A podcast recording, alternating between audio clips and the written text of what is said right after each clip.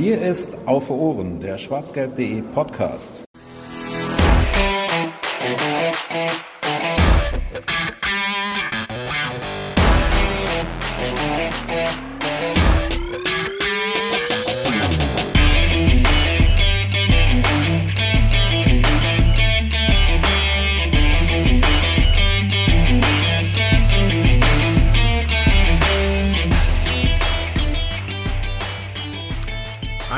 Jahresbeginn ganz oft und gerne gestellte Frage ist ja, wie lange ist es noch möglich, ein frohes neues Jahr zu wünschen? Wir machen das heute einfach mal im Februar. Frohes neues Jahr, liebe Zuhörerinnen und Zuhörer von Auf Ohren und herzlich willkommen zur 134. Ausgabe von Auf Ohren, dem Podcast von schwarzgelb.de.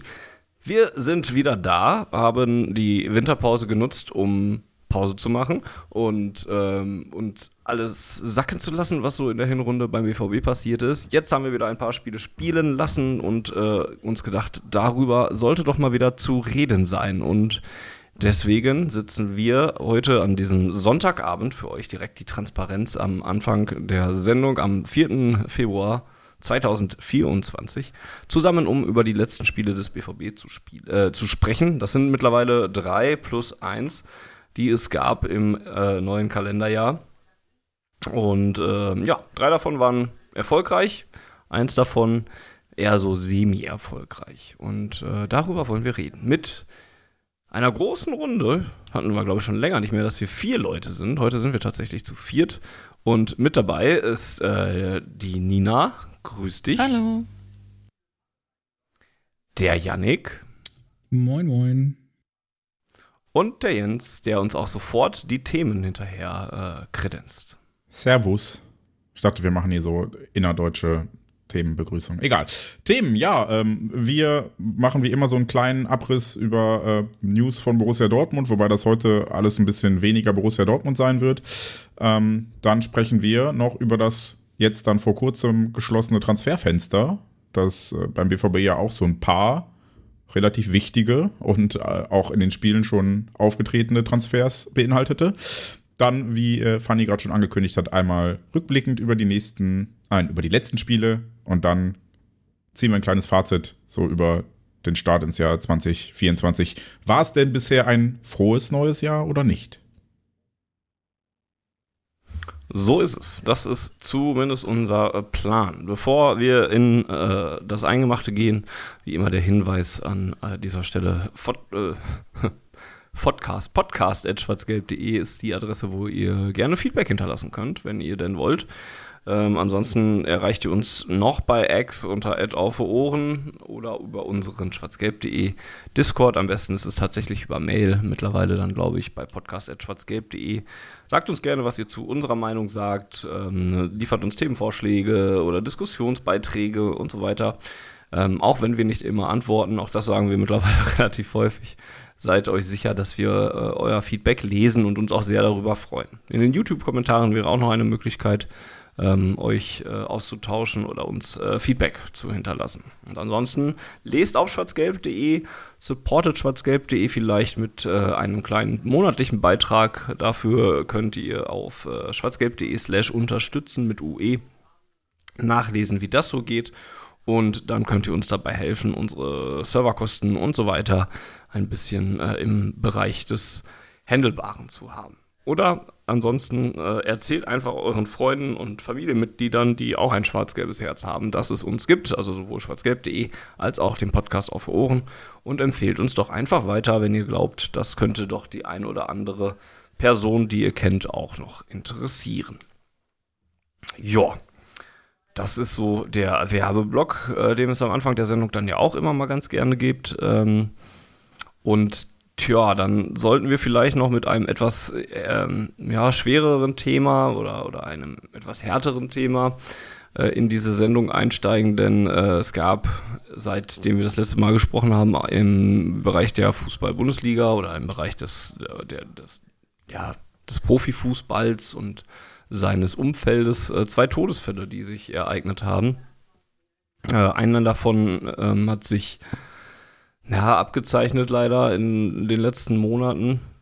Ähm, das ist ein Borussia Dortmund äh, bezogener Todesfall, denn äh, Marcel, der langjährige ähm, Ultra von The Unity, das haben wir ja lange begleitet und lange immer wieder im Westfalenstadion, dann auch mit Choreos und äh, Sprechgesängen und ähm, äh, Spruchbändern und so weiter ähm, mitbekommen, ist, ähm, ja, war lange erkrankt an einer äh, Krebserkrankung und ähm, zuletzt wurde noch mal Geld gesammelt von The Unity und hatte dabei eine, einen sehr großen Zulauf bekommen, ähm, um äh, für, ja zum einen Behandlungskosten ähm, zu finanzieren, aber auch nachher äh, um seiner Familie dann halt ähm, den ja, Verlust ein bisschen, zumindest auf finanzieller Ebene, ein bisschen abzufangen. Ja, und der ist eben dann auch, ich glaube, es war so kurz nach Weihnachten, ne? Ähm, erste, dass erste, es erste. die Nachricht gab. Erster, erster, okay. Ähm, dass es dann die Nachricht gab, dass äh, ja, Marcel es eben nicht mehr geschafft hat, noch weiter gegen den Krebs anzukämpfen und ähm, der es dann eben, ja, seinen Erkrankungen dann leider doch erlegen ist. Ähm, ist wahrscheinlich der weniger schockierende von den beiden Toten, die, die wir äh, besprechen oder die wir anschneiden wollen in dieser Ausgabe, aber wahrscheinlich dann trotzdem auch der emotionalere, weil man ihn ja immer wieder ja, vor Augen geführt gekriegt hat und auch wenn ich ihn jetzt nicht persönlich kannte und ich glaube aus unserer Runde auch niemand ihn persönlich kannte, ist es ja trotzdem was, ähm, das uns über Wochen begleitet hat. Jens, wie hast du das aufgenommen? Ach, es hat schon für einen ganz schönen Kloß im Hals gesorgt, äh, insbesondere dann äh, im Stadion bei, dem ersten Heimspiel, was danach stattgefunden hat. Ich, ich, also wir kennen das von schwarzgelb.de ja in ähnlichem Umfang, weil es äh, unseren damaligen quasi äh, Vorsitzenden Arne vor mehreren Jahren ebenfalls im Alter von nur 33 Jahren äh, mit Krebs dahingerafft hat und äh, ja, ich, ich weiß gar nicht, was ich da, da, groß zu sagen soll. Das ist immer wieder ähm, traurig und ja, ich habe auch tatsächlich nicht so viele Worte dazu, weil es wirklich erschütternd ist. Und ich glaube, der, ja, ich, ich äh, der wirklich erschütternde Teil daran ist, dass man eigentlich noch die Hoffnung hatte, dadurch, dass viel zusammengekommen ist, um diese Behandlung zu unterstützen, die ähm, erstens dafür sorgt, dass er vielleicht noch ein bisschen länger leben kann und auch seine Lebensqualität verbessern sollte, dass es dann trotzdem so schnell ging. Ich glaube, das ist so das, was, was einen daran wirklich am, am schlimmsten erwischt. Und halt dadurch, dass man ähm, ja im, im BVB-Umfeld halt auch merkt, dass es wirklich viele mitnimmt.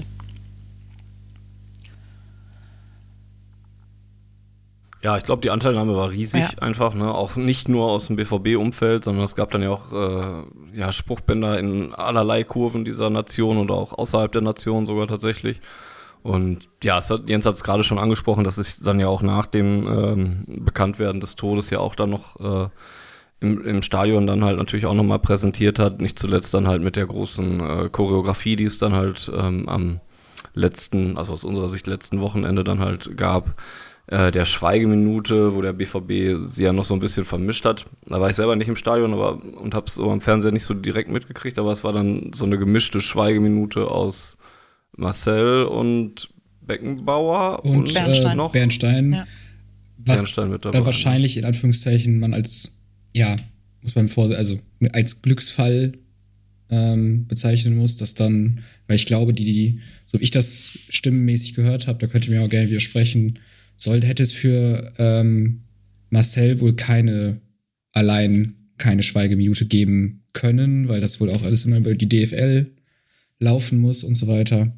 Ähm, aber da fand ich das ähm, eine gute Lösung, dass es eben dann, dass dann für eine Minute und dann war es auch wirklich still und es hat keiner geklatscht, was ja auch so ein Unding ist, meine persönliche Meinung, dass dann immer meint, Leute können keine, das sind ja nicht mal eine Minute, das sind ja so 20, 30 Sekunden nicht mal still sein können, sondern immer irgendwie klatschen müssen. Aber es war dann wirklich ähm, 30 Sekunden still, im Grunde dann 10 Sekunden für, für jede äh, Person, der gedacht wurde. Und ähm, fand ich ganz schön, zumal ich glaube, mit der Choreo hat das doch auch viele ähm, ergriffen und auch die ähm, Bochumer haben ja dann Gott sei Dank den Support eingestellt. War schon insgesamt ganz ein stimmiger Abschied Ja, das war tatsächlich sehr pietätvoll und würdig, sowohl ähm, aus der Kurve von der Südtribüne als auch, äh, wie du gerade sagtest, vom BVB, denn ähm, um das, was du meintest, so ein bisschen zu erläutern, es gab, glaube ich, vom Karlsruher SC die Anfrage an die DFL, eine Schweigeminute für Kai Bernstein zu machen. Das war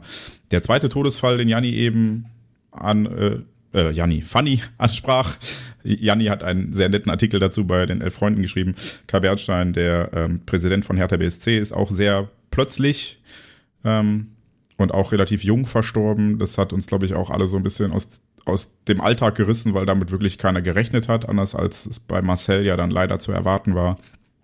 Und ähm, da hatte der KSC wohl an die DFL eine Anfrage gestellt, eine Schweigeminute machen zu dürfen. Und die hat die DFL dann zumindest äh, nur nach längeren Diskussionen erlaubt, äh, weil man dann gesagt hat, ja, ihr müsst ja jetzt nicht, oder KSC hatte angefragt, ob wir nicht in der gesamten Liga eine machen dürfen. Und dann durften dann am Ende nur der KSC und Hertha eine für Kai Bernstein machen. Und äh, so hat der BVB es ganz clever gemacht, finde ich, das zu vermischen. Und ähm, ich glaube, Franz Beckenbauer war an diesem Tag im Westfalenstadion jedem herzlich egal, auch wenn er natürlich eine große Figur des deutschen Fußballs war und man da ähm, über die Bedeutung lange und auch nicht zu wenig reden kann. Selbst bei allen Schattenseiten, die hinten rauskamen, ähm, hat der BVB das klug gehandhabt, um das so zu vermischen, dass eigentlich, glaube ich, äh, diese Schweigeminute in erster Linie Marcel und Kai galt. Ja, das würde ich auch so unterschreiben. Weil ich das ein bisschen. Also ich kann mir auch ganz oh, ehrlich, ähm, wenn es die Schweigeminute und das lag ja auch extra noch ähm, auf dem Rasen für, für Beckenbauer, hätte es die Schweigeminute nur für Beckenbauer gegeben und wäre das auch der einzige äh, die einzige Ansage in dem Moment im Stadion gewesen, würde ich ähm, Yannick folgen und sagen, das wäre schnell sehr unruhig und sehr, also eine typisch Schweigeminute geworden. Dadurch, dass es ähm, ja den persönlichen Bezug für uns hatte mit einem Fan aus unseren Reihen und dann eben mit diesem plötzlichen Tod von Kai Bernstein, der ja nun auch kein 0815-Funktionär war, ähm, hat das Ganze doch eine ähm, entsprechende Würdigung bekommen. Und ähm, ja, also ich, ich bin ganz bei dir, es war, war ein guter Schachzug, das äh, zu verbinden, sodass es dann für alle würdevoll wurde. Wobei mich diese ganze Schweigeminuten-Geschichte irgendwie auch noch überrascht hat, beziehungsweise ich sie nicht so ganz verstanden habe, weil Jens hat ja eben schon mal angesprochen, dass, dass wir bei schwarzgelb.de ja durch den äh, Verlust von Arne da vor ein paar Jahren ja auch schon mal Kontakt mit hatten und damals gab es auch eine Schweigeminute, die vom BVB äh, initiiert wurde. Da war auch noch ein zweiter verstorbener Fan mit dabei, wenn ich es ganz richtig, oder ein, ein zweiter Todesfall mit dabei, wenn ich es richtig im Kopf habe. Bin mir da aber auch wieder jetzt unsicher. Aber da ging es ja scheinbar auch und ich hätte jetzt auch eigentlich eher gedacht, dass das jeder Verein ähm, auch ein bisschen selber festlegen kann und dass man da ja einfach das machen kann, was man möchte. So funny, funny. Klar ist das alles immer getimed und sowas alles und, und gibt Vorgaben und sowas alles. Ja, natürlich und muss früh oder früh angepfiffen werden und sowas alles. Aber wie gesagt, in der Vergangenheit ging es ja auch. Deswegen hatte ich da nicht ganz verstanden, dass es da jetzt auf einmal so Schwierigkeiten gab zu. Aber sei es drum, wir werden es nicht mehr äh, in der Ausführlichkeit aus, äh, rauskriegen, was da jetzt genau vorgefallen ist.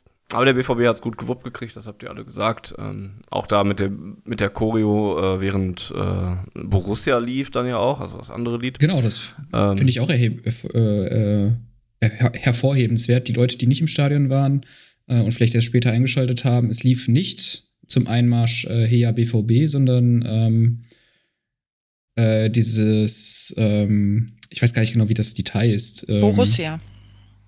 Borussia einfach. Von ne? Bruno Knust. Der war mal ja, Stadionsprecher genau. in den 90ern. Ja. Und ein, also ein etwas ruhigeres, ähm, ja auch ein bisschen sentimentales Lied. Und ähm, kurz vor Anpfiff kam, glaube ich, nochmal kurz her BVB.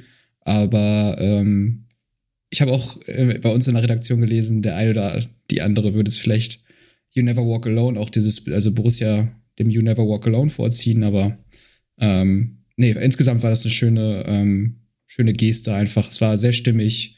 Und ähm, im Anschluss hat ja auch ähm, diese Tribüne noch weiter geschwiegen.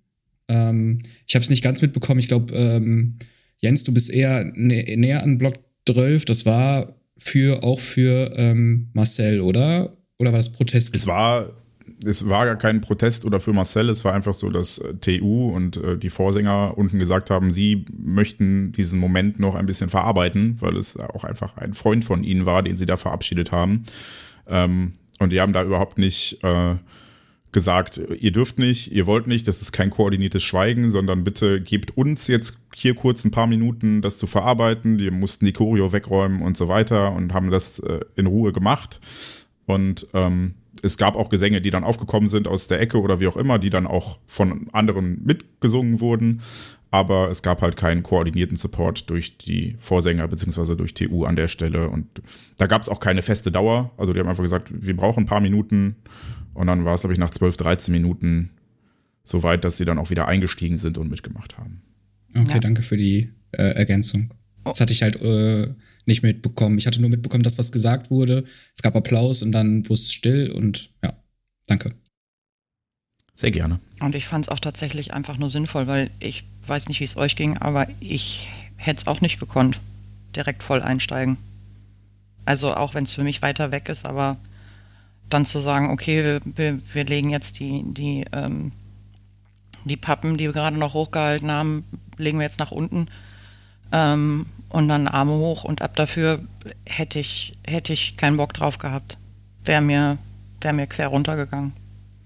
Also insofern fand ich auch das angemessen, da einfach mal noch einen Moment zu warten.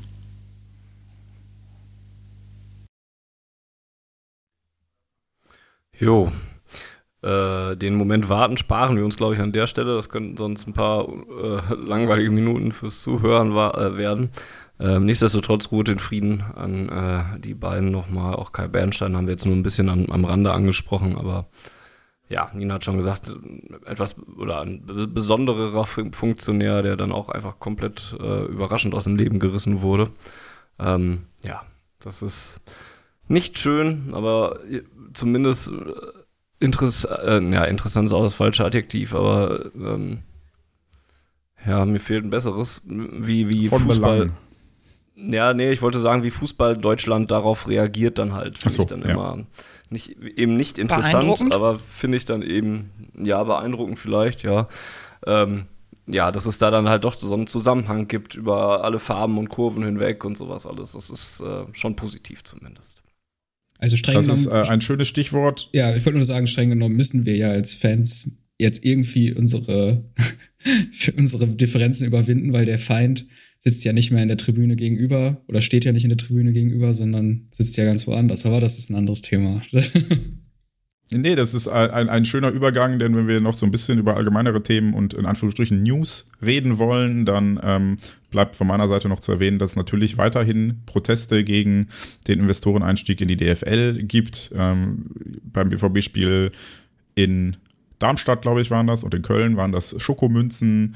Ähm, dann habe ich jetzt in Bremen, glaube ich, Flummis gesehen und ich habe Fotos gesehen von Leuten, die mit Tischtennisschläger Bälle aufs Spielfeld geworfen haben. Und gestern oder vorgestern war dann der große Skandal, dass äh, beim Hertha-Spiel auch Tischtennisbälle äh, zum Einsatz kamen. Äh, mit, ja, meine ich ja, Entschuldigung, Tennisbälle und äh, mit nachher sehr pietätlosen Aussagen von äh, irgendeiner Interessengemeinschaft Schiedsrichter auf Twitter und äh, nicht ganz so smarten Aussagen vom Kommentator des Spiels, wobei ich Hansi Küpper eigentlich mehr zutraue als das, aber äh, da ging es dann tatsächlich um sowas wie Kai Bernstein würde sich im Gerade rumdrehen. Das glaube ich ehrlicherweise nicht. Ähm, aber ja, falls ihr euch dazu informieren wollt und wissen wollt, warum da protestiert wird, denn äh, das haben scheinbar einige Kommentatoren, deren Job es ist, sich damit zu befassen, immer noch nicht verstanden, möchten wir euch äh, Nein zu Investoren in der DFL.de ans Herz legen. Also Nein minus zu minus Investoren minus in minus der minus DFL.de. Das ist eine sehr schlanke Informationsseite, ähm, die das Bündnis Südtribüne Dortmund allerdings nicht alleine, sondern die sind nur, stehen nur im Impressum. Das äh, wird von sämtlichen Kurven oder von vielen Kurven in Deutschland so unterschrieben. Und da findet ihr auch noch ein paar Informationen dazu, wer denn da gerade als Investor zum Beispiel noch im Gespräch ist und warum man denn vielleicht auch diesen speziellen Investor nicht ganz so wohlgesonnen gegenübersteht. Den kann doch der liebe Fanny bestimmt in die Shownotes packen, die den, Absolut kann er das nicht, aber Volker macht das bestimmt. Äh, Volker. ja, Fanny hat gar keine Ahnung davon, wer das machen soll. Aber es war auch mit V. War es nah dran. Ja, genau, deswegen Ja, irgendwie Äh, ist ja. Ähm, Aber ganz Ja, was ich da vielleicht noch kurz zu sagen wollte, ist, ähm, dass ich auch immer fassungslos darüber bin, wie Kommentatoren, Schrägstrich Journalisten da ihre Arbeit leisten einfach. Das ist unfassbar und mit was für stümperhaften Arbeiten da umgegangen wird. Das, das, das kann doch nicht sein, dass es da Leute gibt, die wirklich ja rüberbringen, dass sie persönlich beleidigt sind, gerade quasi davon, dass es da jetzt diese Fußballproteste gibt. Und dass sie dann auch solche Aussagen sagen wie, ja, jetzt haben wir es ja verstanden und jetzt ist aber dann noch mal wieder, irgendwann ist doch auch mal gut, wenn wir Alter, das jetzt triggert Minuten jetzt hier so kein hart. Fußball mehr gespielt haben. Und gerade bei einem wie Hansi Küpper jetzt, äh, den Jens ja gerade schon angesprochen hat, ich habe es gestern nicht gesehen, aber dann halt zumindest gelesen, wovon man ja dachte, dass der zumindest noch einen, einen guten Kontakt zur Fanszene hat. Ähm, auch in Dortmund ja zum Beispiel. Ne? Und das, wa- was da für Unsinn einfach erzählt wird und dass es einfach kein Verständnis dafür gibt und es ja weitergehen muss und so. Ja, ich meine, die haben auch ihren Arbeitgeber da über sich. Ne? Wegen, für die machen wir den ganzen Scheiß, also wegen denen machen wir den ganzen Mist ja dann auch irgendwo. Ne, weil es ja dann auch wieder um TV-Verträge geht und bla blub. Aber das ist, hat doch trotzdem mit Journalismus dann nichts zu tun. Und genauso gibt es dann so Printartikel, die dann genau in die gleiche Richtung gehen. Als wäre da gerade das Wichtige, dass da jetzt bloß nicht 20 Minuten gerade mal kein Fußball gespielt wird, ja. Ah, Und ich mal, ich gönne ja jedem seine Meinung, also ich äh, gönne da auch jedem seine Meinung, wenn der sagt, für ihn ist das jetzt halt nichts und er kann das halt nicht verstehen. Aber ich muss es doch als Kommentator doch zumindest so seriös dann halt rüberbringen, was da gerade los ist und nicht mit so viel Quatsch und vielleicht dann noch, ohne persönlich davon angegriffen zu sein. Also, oh, aber Fußballkommentatoren sind eh wild, was das Ähm, angeht. Ich glaube, Benny, Ja, Benny ich- Zander hatte das in dem Kicker Meets the Zone auch schon so formuliert, dass er gesagt hat, diese, diese persönliche Beleidigthaltung geht ihm tierisch auf den Keks. Ähm, ich habe das Spiel jetzt nicht total verfolgt, aber ich habe es halt gesehen. Ähm, und ich, was, was ich daran so, äh, so schräg fand, natürlich sind dann, als die, als die Mannschaften, also jetzt ähm, das Hertha-Spiel, als die Mannschaften dann in die Kabine geschickt wurden, sind dann Leute aufgestanden und haben sich von ihrem Platz wegbewegt. Und dann ist halt der Kommentar, ja guck, die ähm, gehen jetzt auch. Nee, die gehen sich jetzt was zu trinken holen und was zu essen holen, weil sie wissen, dass es dauern kann. Aber die verlassen nicht das Stadion, weil ihnen das jetzt auf den Keks geht, zwangsläufig. Ähm, dann so ein Kommentar wie, ja, das äh, kommt jetzt hier gleichzeitig, als wäre das abgesprochen, wo ich mir denke, ja, da bist du aber ganz Großem auf der Spur, Kollege, wenn du denkst, dass das abgesprochen ist. Ja, natürlich ist das abgesprochen. Und Meinung ist in Ordnung, aber als, als Fußballkommentator oder als Journalist und in der Berichterstattung, natürlich kann ich meine Meinung nicht ausklammern und die wird immer irgendwie mit reinspielen und die ist auch zum Teil natürlich gewünscht, aber ich sag mal, zumindest so viel Recherche und Neutralität sollte ja dabei sein, dass man sich nicht komplett blamiert in den Aussagen. Das ist der Teil, der, der, der mich so, so wütend macht dabei. Weil ich mir denke, ihr, ihr könntet ganz dumm, google diese Seite und lies es dir kurz durch, warum. Und ähm, wenn ich jetzt gerade schon in Rant-Stimmung bin, auch nochmal beste Grüße, Aki Watzke. Was ist es ihm? Zu niedrigschwellig mit scheiß DFL? Wenn man dann immer nur Ich das glaube, zu hört? stumpf oder, also zu stumpf, Ja, glaube ich, war so der Tenor. Es sei ihm zu stumpf. Wir können, also was hat er gesagt? Äh, Im Sinne von, das ist unter der Würde der Kur Kurven oder irgendwie so in die Richtung. Es sei alles zu stumpf und. Ja, genau. Weil, weil wir haben ja noch nie ähm, Sachen skandiert. Das ist ja was völlig Neues. Ähm, dass, dass man sich einen Ruf ausdenkt und den, den sich gegenseitig ähm, entgegenschreit, um einen Punkt zu machen. Das, das ist ja noch nie passiert. Und da denke ich mir dann auch, ja, also wenn hier irgendwas unter der Würde ist, dann genau das. So, äh, der Einstieg war, glaube ich, Und- dass der, der äh, Diskurs sei ja gewünscht. Cool, wenn wir an dem Punkt angekommen sind, wo der Diskurs gewünscht ist. Ich hatte jetzt bisher nicht so wirklich den Eindruck, ähm, dass wir da jetzt schon, schon komplett angekommen sind, dass der Diskurs gewünscht ist, aber es ist schön, das jetzt zu wissen. Ähm, aber dann in der, der Schublade die Proteste runterzumachen und es vor allen Dingen darauf zu beschränken, dass jemand ähm, scheiß DFL oder scheiß DFB ruft, ähm, ist halt auch kompletter Quatsch, weil da hört es überhaupt nicht bei auf. Das ist nicht alles, was passiert. Und das ist dann für mich schon wieder so ein Zeichen, wo ich mir denke, hier wird überhaupt nichts ernst genommen und es, es, es kommt auch offensichtlich nichts an, wenn ich auf der Ebene dagegen argumentiere und, und ähm, versuche, das, das ähm, zu beenden. Weil das, also sch- schlechter kannst du es nicht machen, wenn, wenn mir wirklich dran gelegen wäre, was, was zu beenden. Und das Gleiche gilt genauso für Kommentatoren und für ähm, Berichterstattung so. Gebt euch bitte ein bisschen mehr Mühe. Lustigerweise werden alle von denen dafür auch bezahlt. Also es ist ja nicht so, dass sie das ehrenamtlich machen, Fußballspiele kommentieren, Artikel schreiben oder DFL-Geschäftsführung. Ähm, dann setzt euch ein Stück weit mehr damit auseinander. Und wenn es halt unbedingt sein muss, dann zerlegt es halt einmal argumentativ, aber tut es halt auch wirklich argumentativ an die Sache ranzugehen.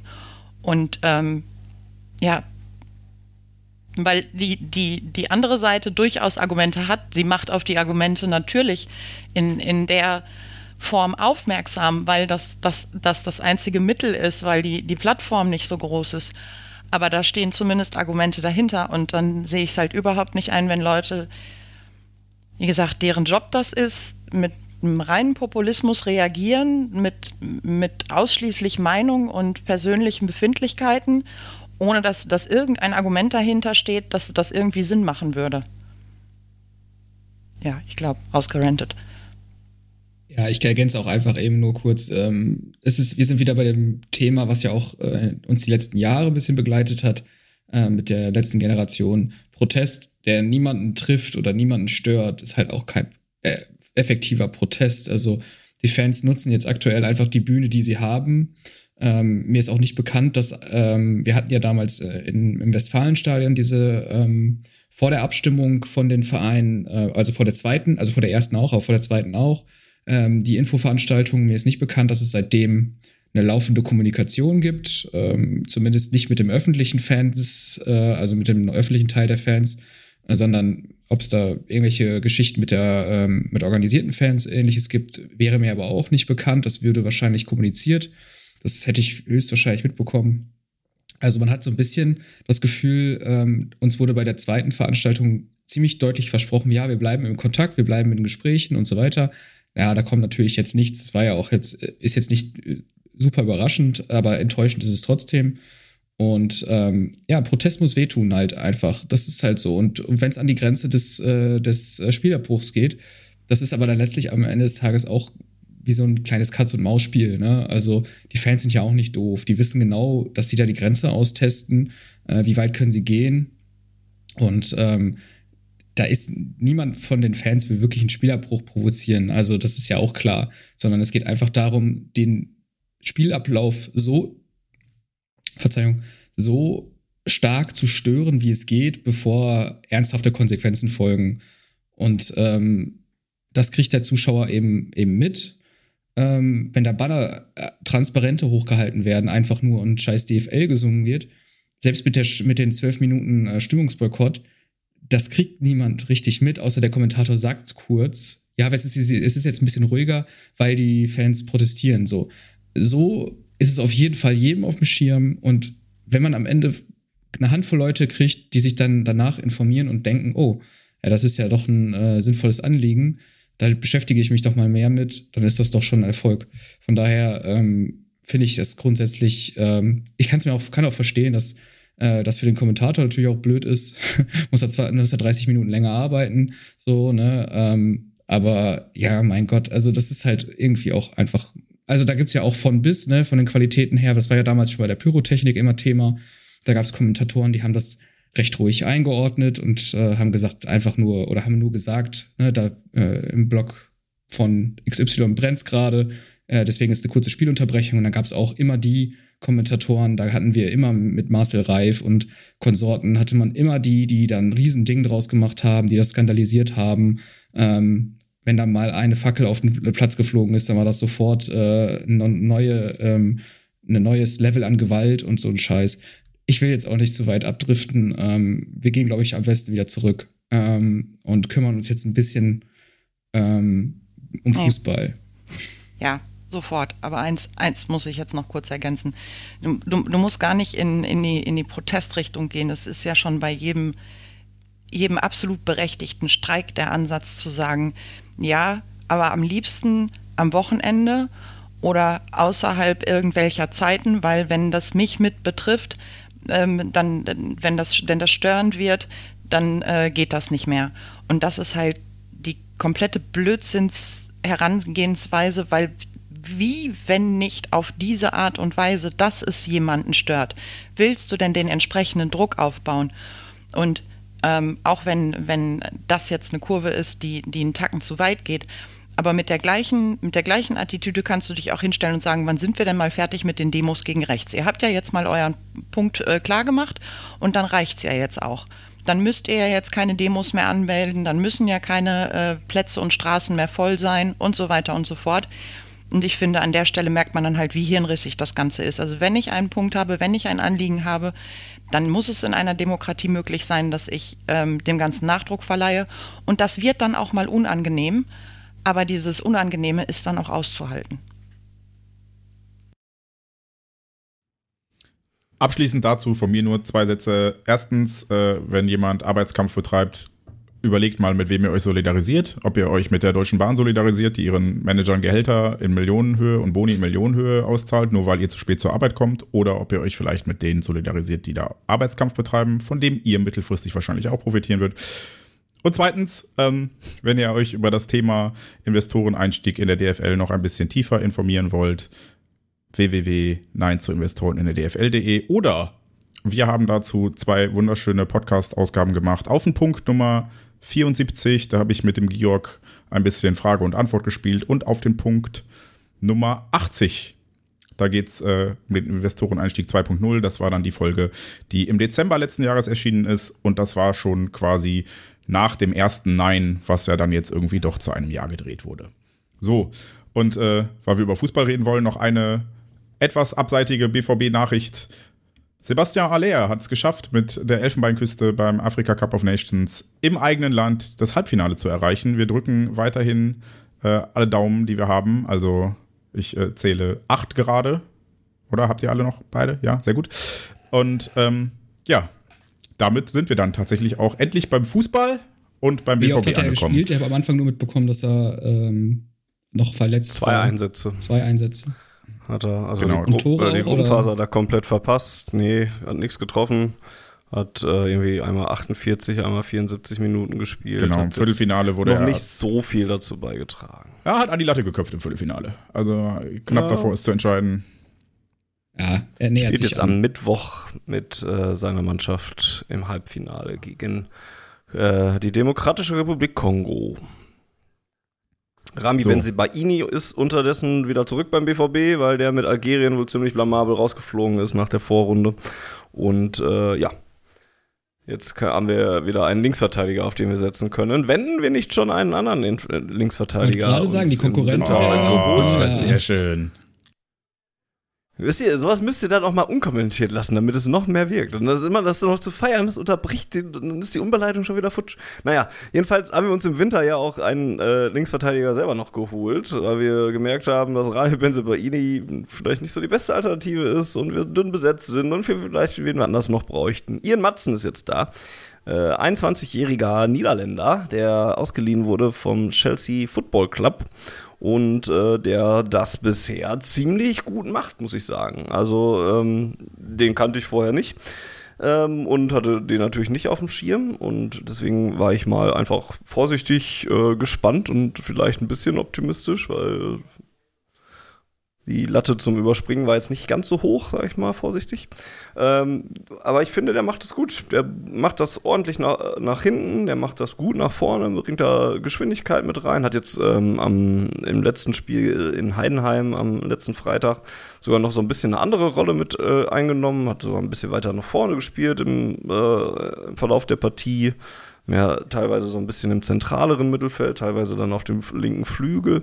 Ähm, das fand ich schon ganz gut. Und ähm, da bin ich ganz über, also bin ich ganz äh, positiv von überrascht und finde es gut, dass man sich da noch verstärkt hat im Winter. Und ja, gut, ob das jetzt irgendwas Langfristiges ist oder sowas, sei mal dahingestellt. Bisher ist er ausgeliehen. Ähm, und ich glaube, über alles andere müssten wir uns auch äh, jetzt noch keine Gedanken machen. Ich finde, du hast das sehr gut zusammengefasst. Nein, nein, ich habe nur gewartet, ob jemand anderes was sagen möchte. Ähm, ich, ich, finde, Ian Marzen ist so ein Transfer, da musst du eigentlich halt äh, eine, eine Station früher dran sein. Ne? Also den musst du kaufen, bevor Chelsea ihn kauft. Und eigentlich ist das die Art von kreativen Transfer, die ich häufiger gerne bei Borussia Dortmund sehen würde. Ähm, der hat natürlich auch Stärken und Schwächen. Ähm, hat jetzt in vier Einsätzen immerhin schon eine Vorlage gegen den äh, ersten FC Köln geliefert. Ein großartiger Pass in den, den Lauf von äh, Donny Malen. Und auch schon drei gelbe Karten. ja, der kommt von der Insel, der muss ja sich erstmal da, ja, akklimatisieren. ja, genau.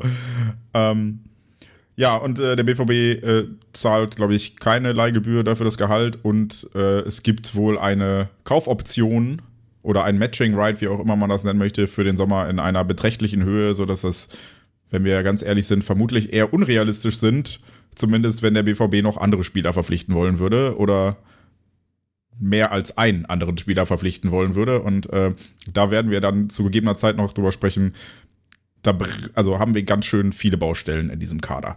Ähm, ja, ansonsten ehemals 21 Jahre alt, äh, technisch hoch veranlagt und so ein bisschen, mir kommt er so ein bisschen vor, weil Fanny, du hast es gerade angesprochen, dass er so positionsflexibel ist.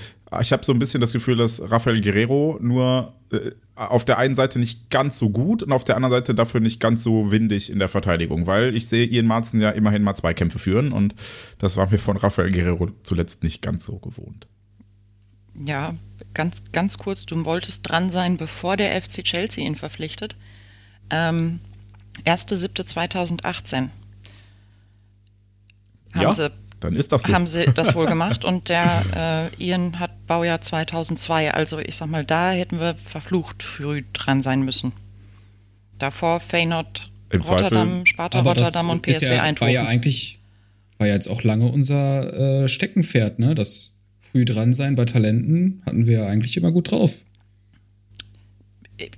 Ja, oder du holst ihn dann halt nochmal da aus der Jugendabteilung oder sowas, ne? Es, es ging, glaube ich, auch Jens mehr darum zu sagen, dass das jetzt nicht, äh, dass das jetzt eine Person ist, die man sich dann halt eher holt, äh, und, äh, bevor sie zu einem Top-Verein geht und nicht äh, später. Ich glaube, Jens hat das gar nicht so sehr auf Marzen nein, nein, nein. Fall jetzt bezogen. Sondern grundsätzlich muss unsere Strategie halt sein, da früh dran zu sein. Ich gebe zu, das wird zunehmend schwerer, weil leider auch die großen Clubs in England auf die Idee gekommen sind, mal 15, 16, 17-Jährige zu scouten. Ähm, aber die scouten halt auch so viele 15, 16, 17-Jährige, dass wir Chancen bekommen und zum Beispiel aus der A-Jugend von Manchester City Jaden Sancho verpflichten können. Oh, guck mal, Fanny. Habe ich gut nachgemacht, ne? Ja, aber jetzt hast du es ja schon wieder betont. Das ist schon wieder schlecht. Ja, ja. Ich muss mich, naja, ich freue mich drüber. Jaden Sancho, Jane Sancho ist jetzt auch wieder zurück beim BVB. Endlich mal äh, wieder eine Rückholaktion, hatten wir schon lange keine mehr von. Und äh, deswegen buchstäblich ungefähr zwei Wochen nicht. ja, so ziemlich, genau. Ähm, ja, und das hat man ja jetzt, hat sich lange angedeutet, äh, blablub, wurde lange drüber verhandelt, dann hieß es erst, er kommt noch bis nach Marbella nach, dann hat sich das aber nochmal gezogen und so weiter. Er ist jedenfalls wieder da. Er hat die ersten Einsätze schon gehabt. Ne? Jane Sancho ist übrigens ein Engländer, ein ganz passabler Kicker eigentlich früher mal gewesen. Der ist äh, bei Manchester United unter Vertrag stehend noch, 23 Jahre alt mittlerweile, auch ausgeliehen. Ähm, ja, und jetzt wieder zurück beim BVB, trägt dort die Nummer 10. wurde dann im ersten Spiel äh, direkt eingewechselt und musste dann natürlich, ne, weil Sachen wie der Fußball, die du schreiben kann, musste dann natürlich in Darmstadt direkt Marco Reus noch ein Tor auflegen. Ähm, ja, hat er dann auch gemacht. Und ja, ist wie gesagt eine Rückholaktion, wo viele sagen, wieder nur eine Rückholaktion und sowas alles, ne? Aber die muss man, glaube ich, ein bisschen anders bewerten, weil es jetzt so eine Laie ist, ne? Und ich weiß eigentlich gar nicht, ob man da viel Negatives dran finden kann zum aktuellen Zeitpunkt, weil der BVB zahlt da nicht viel Geld für. Der BVB muss diesen Spieler nicht behalten, wenn es nicht funktioniert. Ne? Hallo, alle die anderen Spieler, die man in den letzten Jahren geholt hat, die nicht funktioniert haben, die musste man dann behalten. Schrägstrich hat sie jetzt immer noch teilweise und sitzt immer noch drauf. Ne? Und wenn Jane Sancho jetzt nicht funktioniert beim BVB, dann ist der halt im Sommer wieder weg und alles ist okay. Und ähm, viel Geld ist es nicht. Ne? Man zahlt wahrscheinlich ein bisschen Gehalt, da zahlt man, glaube ich, auch keine große Gebühr noch für und so weiter. Das ist ja eigentlich alles recht nachvollziehbar. Und auf der anderen Seite will sich Jadon Sancho noch für die äh, nächste Europameisterschaft äh, empfehlen, möchte überhaupt mal wieder noch auf das Radar in Manchester kommen von Erik Ten Hag, wo er gar keine Rolle mehr gespielt hat. Und, und will alles, äh, wird alles zeigen wollen, was er kann, um da nochmal eine Chance zu kriegen, sodass das eigentlich auf dem Papier erstmal eine Win-Win-Situation ist und mit einem ganz geringen Risiko im Vergleich zu so vielen anderen Transfers, die wir in der Vergangenheit gemacht haben, wo du ja schon ein gewisses Risiko hattest. Ne? Wie gesagt, im schlimmsten Fall ist Sancho im Sommer wieder weg und wir denken uns, ja gut, schade, ist nichts geworden, nächste doofe Rekollektion. Aber das war es dann halt auch. Ne? Und wenn er uns hilft dabei, in die Champions League zurückzukommen, also den, die, unter die Top 4 zu kommen, dann hat er doch, haben wir doch alles erreicht. Und deswegen weiß ich nicht, ob es da überhaupt viel dran gibt, äh, was man kritisieren glaub, kann an dieser konkreten Verpflichtung. Ich glaube, die Kritik äh, bezieht sich nicht darauf, dass, ähm, wenn es nicht funktioniert, dass das sauber wieder zurück zu Manchester geht und fertig, sondern die Kritik bezieht sich eher darauf, dass was ist, wenn es funktioniert und es dann nicht reicht, ihn zu halten. Ich glaube, da haben viel mehr Leute das große Problem mit. Also die sich jetzt darüber ja. Aber auch dann geht er halt wieder nach Manchester zurück und, und ist dann halt nicht mehr bei Borussia Dortmund unter Vertrag. Und Borussia Dortmund muss sich im Sommer sowieso überlegen, was, man, was sie da machen wollen. Ob jetzt mit Sancho oder ohne, spielt da jetzt auch eher keine so große Rolle. Also ich muss sagen, dass äh, Verhandlungsgeschick oder ne, die Kreativität die sie jetzt im Winter angelegt haben, die hätte ich mir dann doch vielleicht auch eher im Sommer gewünscht. Äh, aber das soll jetzt nicht die ähm, Wintertransfers äh, schlecht abbilden, sondern das war wirklich eine gute, gute Sache mit dem mit äh, Ian Marzen und äh, Jason Schanzo, wie Lothar Matthäus äh, im ersten Spiel gesagt hat. Das hat mich auch krass getriggert, ja. Das hat mich auch richtig wütend gemacht. Ja. Wieder, wieder beim Thema Kommentatoren, die einen guten Job machen. Nein, aber äh, ist ja, ich, ja ein Stück bisschen sympathisch ist ja. Ähm, ich bin echt ganz fein mit den beiden, ähm, aber ich finde, das zeigt nochmal, wie stark der BVB sich im Sommer verkalkuliert hat, was man versucht hat, was ich ja auch erstmal grundsätzlich einen guten Ansatz fand, die diese hoch top talentierten Spieler zurückzufahren und stärker auf ein Mannschaftsgefüge zu setzen, was kollektiv ähm, Dinge auffängt. Das funktioniert aber einfach nicht, wenn du halt einfach nicht die Spieler dafür holst, sondern halt äh, ja ein paar Pfeifen dabei hast, dann äh, bricht das halt einfach alles zusammen.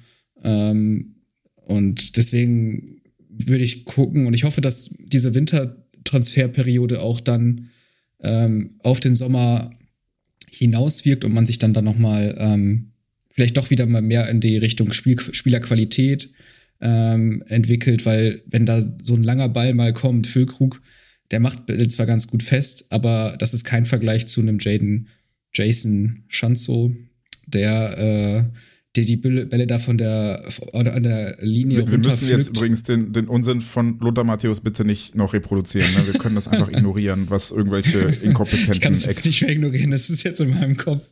Ähm, das ist okay, aber bitte lass es doch einfach bleiben.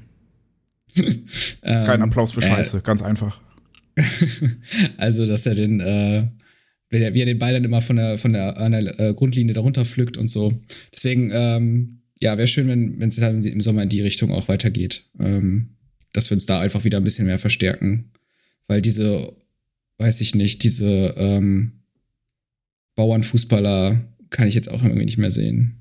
Jetzt werd nicht Ja. zu. Also bitte. Jetzt wirst du tatsächlich sehr gemein. Ja, aber komm, ey, Leute, müssen- ich sag doch nur, was alle Thomas Nee, Doll komm, jetzt sagen ey, würde, Leute. die, die, die Jungs, die Jungs müssen hier für uns die Kohlen aus dem Feuer holen und du beleidigst die hier in einer Tour durch. Das geht doch so auch nicht. Ich habe auch nicht gesagt, dass alle schlecht sind. Äh, Deinem grundsätzlichen Punkt würde ich zustimmen. Ich möchte aber noch kurz auf etwas eingehen, was äh, Nina gesagt hat, und zwar hier äh, von wegen, was denn, wenn es gut geht und wenn es funktioniert. Ich glaube, ähm, das hängt einfach rapide davon ab, was für eine Erwartungshaltung wir oder der gemeine BVB-Fan oder die Spielerbildbubble auf Twitter jetzt an diesen Transfer hat. Meine Erwartungshaltung deckt sich da ein bisschen mit der von Edin Terzic, der hat ja in diesem ähm, Video, was dann rumging, äh, relativ klar gesagt, wie er mit Jaden Sancho kommuniziert hat, hat ihm gesagt, okay, pass auf, ich, ich brauche das, ich muss, also ich erwarte von dir, dass du das tust und was muss ich tun, damit du das leisten kannst, weil am Ende habe ich keine Zeit und du hast keine Zeit, wir wollen beide am Ende der Saison unsere Ziele erreichen und dafür müssen wir jetzt einfach arbeiten.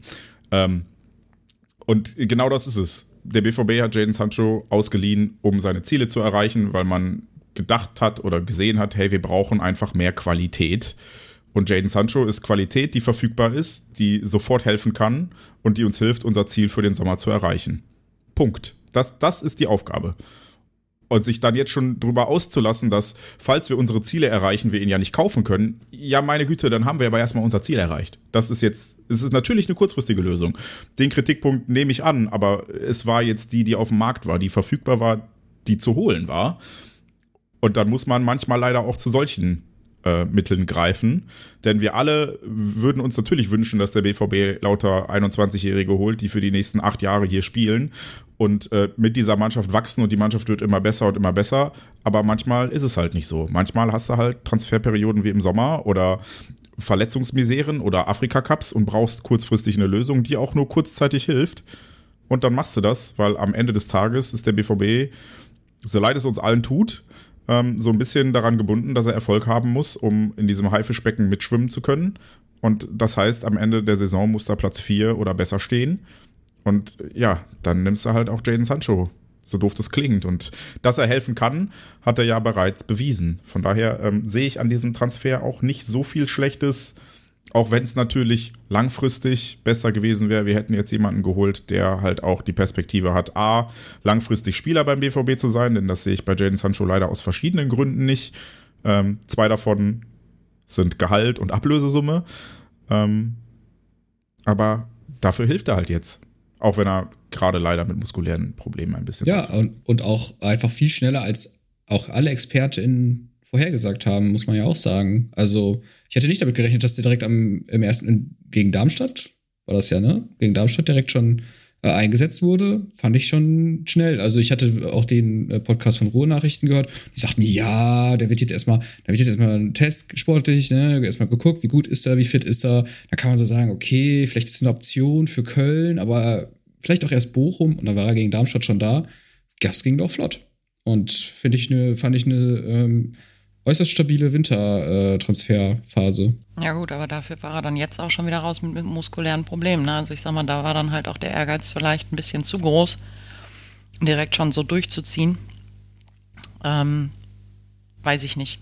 Also mir ging es auch vorhin nicht darum zu sagen, äh, dass, dass ich da persönlich Bedenken habe, sondern ähm, einfach nur, dass, dass das das ist, was ich eher höre, dass man halt sagt, ja, und dann haben wir was davon und dann hilft das halt nicht auf Dauer. Ähm, ich gehe das komplett mit. Also ich finde die Verpflichtung auch sehr sinnvoll und ähm, ich habe mich halt auch riesig darüber gefreut, dass das ähm, im ersten Spiel mit einem Assist geklappt hat, weil dann, ja, ich sag mal, der, für mich der größte Stolperstein dieser Aktion schon umgekippt war, ähm, dass halt irgendwer auf die Idee kommen könnte, ja, zündet er oder zündet er nicht. Ne? Also jetzt mit dem Ausfall haben wir, sag ich mal, den, den zweiten Stolperstein, wenn sich das jetzt hinzieht und langwieriger wird. Und dann kann es da halt auch wieder unruhig und holprig werden. Aber ähm, ja, dass wir das, dass das eine halt so schnell ausgeschaltet werden konnte, dass das die Connection halt irgendwie noch da ist. Und ähm, ob das jetzt mit der Connection zu tun hat oder glücklicher Zufall war, dass er halt erstmal seinem alten Kumpel Marco ein Tor auflegt, war halt ja Best-Case-Szenario aus meiner Sicht. Schön war dann halt ja auch noch die Szene, wo er sich dann äh, in Köln dann eigentlich so gerne gewünscht hätte, den Elfmeter zu schießen, den er da rausgeholt hatte. Aber äh, Füllkrug ihm das dann ausgeredet hat und ihm das erklärt hat und sowas alles.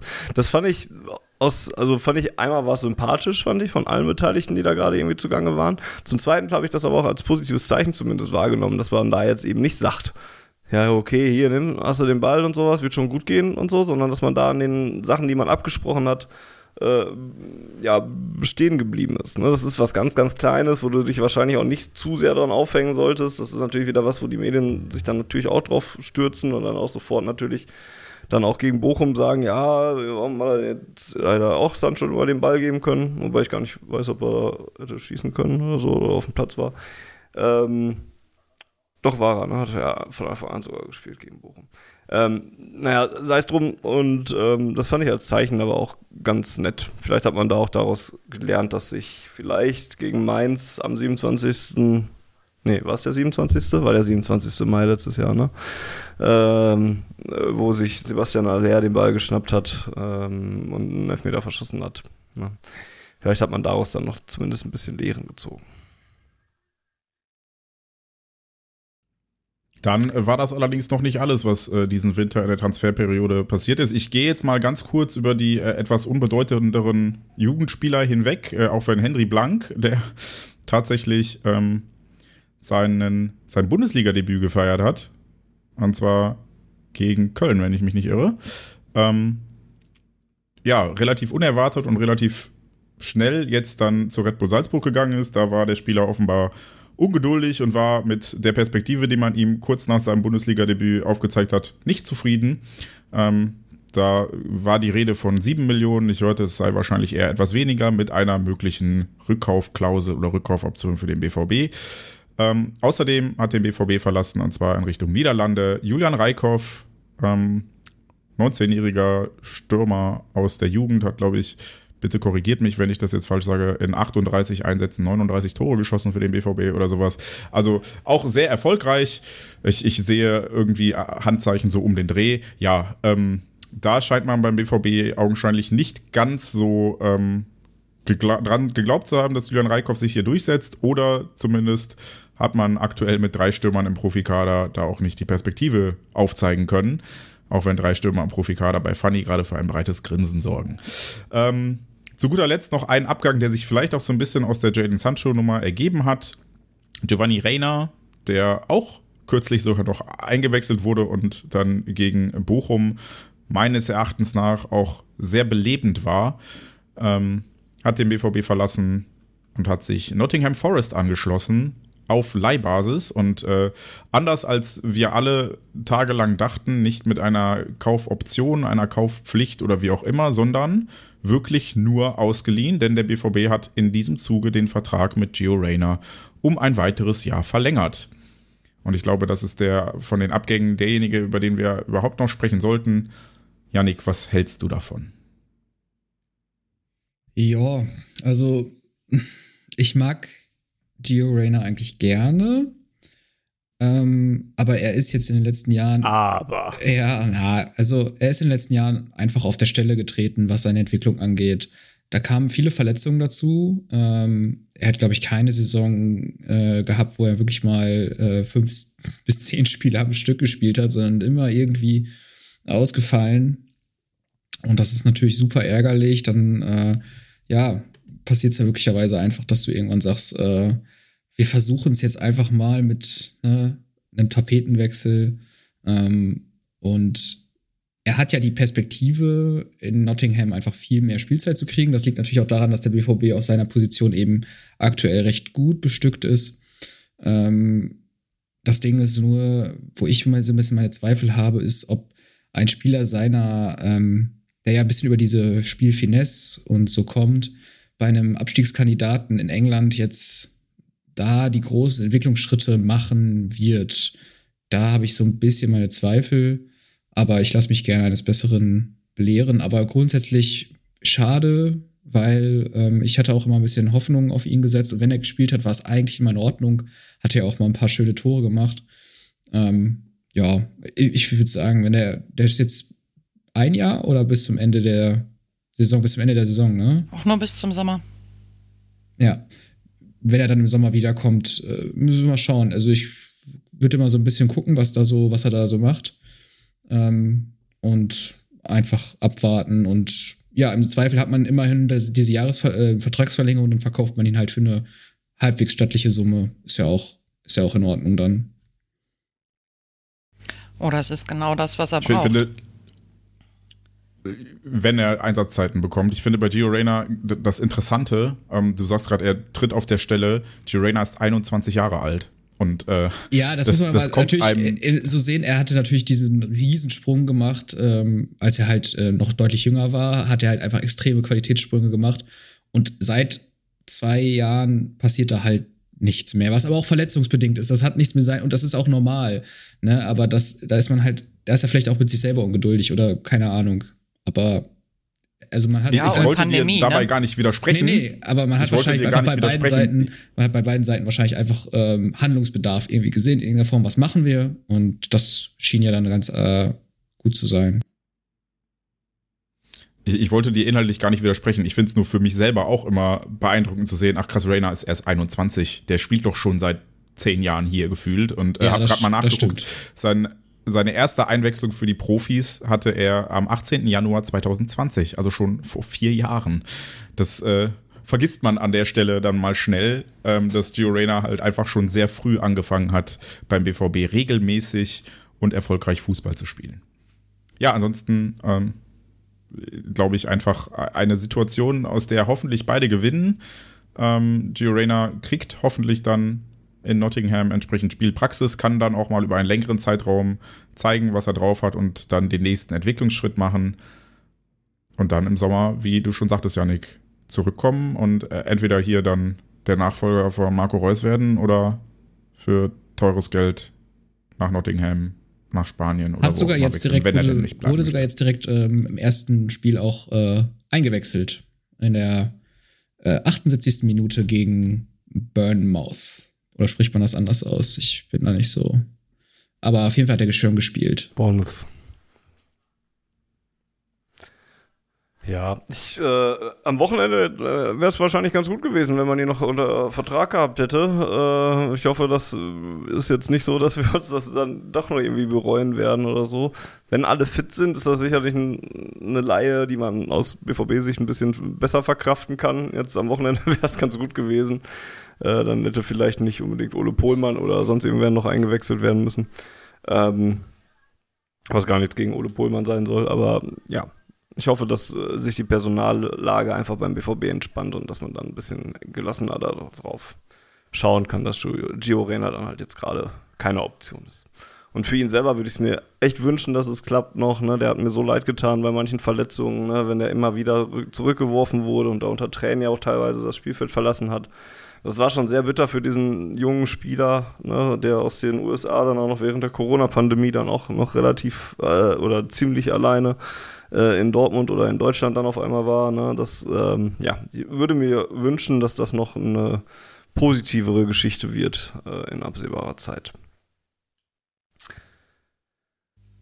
Ja, und ansonsten zu den anderen beiden Jugendabgängen, weiß ich nicht, brauchen wir, glaube ich, nicht ganz so viel zu sagen. Das sind halt so die Sachen, die dann halt passieren irgendwann, ne, wo du irgendwann einschätzen musst, klappt das jetzt noch, klappt das jetzt nicht. Bei Blank hast du wahrscheinlich auch mal auf das Geld geguckt, was dann da überwiesen wird für einen 19-Jährigen ne, und, und, was man sonst kriegt, wenn er jetzt erst in die U23 wieder weitergeht, dann kriegst du nachher noch eine halbe Million oder eine Million, wenn er dann irgendwo in eine zweite Liga wechselt oder weiß ich nicht. Ne, jetzt kriegst du sieben Millionen, kannst vielleicht ihn noch wieder zurückholen, wenn der jetzt in Salzburg zündet. Warum willst du es dann nicht machen? Und Reikhoff hatte geile Bilanzen ne? und, und äh, aber da auch da sind ja auch so Sachen mit dabei, wie was sieht der Spieler selber, ist der Spieler selber zufrieden? Da hat man bei Reikhoff immer mal wieder gemerkt, hm, ist jetzt gerade auch nicht mehr so glücklich damit und alles. Und äh, nicht zuletzt haben wir auch bei Mokoko gemerkt, dass solche absurden Zahlen aus äh, Jugendbereichen ja auch noch nicht mal unbedingt heißen, dass sie jetzt in der Bundesliga dann sofort zum nächsten Erling Haaland werden. Ja, und von daher kann ich damit die leben. Physis ist halt auch so ein Thema bei ihm, ne? Also ich sag mal, körperlich ähnliches, ja, ähnlich viel entgegenzusetzen wie Yusufa Mokoko. Und ähm, auch eher ja, filigraner, eher findig. Und dann ähm, wird es halt schwierig, ne? wenn du jetzt merkst, dass du durchaus zumindest einen physisch stärkeren Stürmer auf dem Platz brauchst. Ähm, dass das jetzt eher das Konzept ist, das man verfolgt, dann ist halt nicht so viel Platz. Also, ja. Ich, ich finde, was in der Diskussion, wenn man dann äh, ja auf äh, den diversen sozialen Medien immer darüber liest, dass der BVB sich da über den Tisch ziehen lässt, wenn er ein Juwel abgibt für den Preis und so weiter, fehlt halt immer die Perspektive, die Fanny gerade aufgemacht hat. Ne? Was will der Spieler? Und wenn der Spieler halt sagt, ey, ich will weg, dann kannst du den.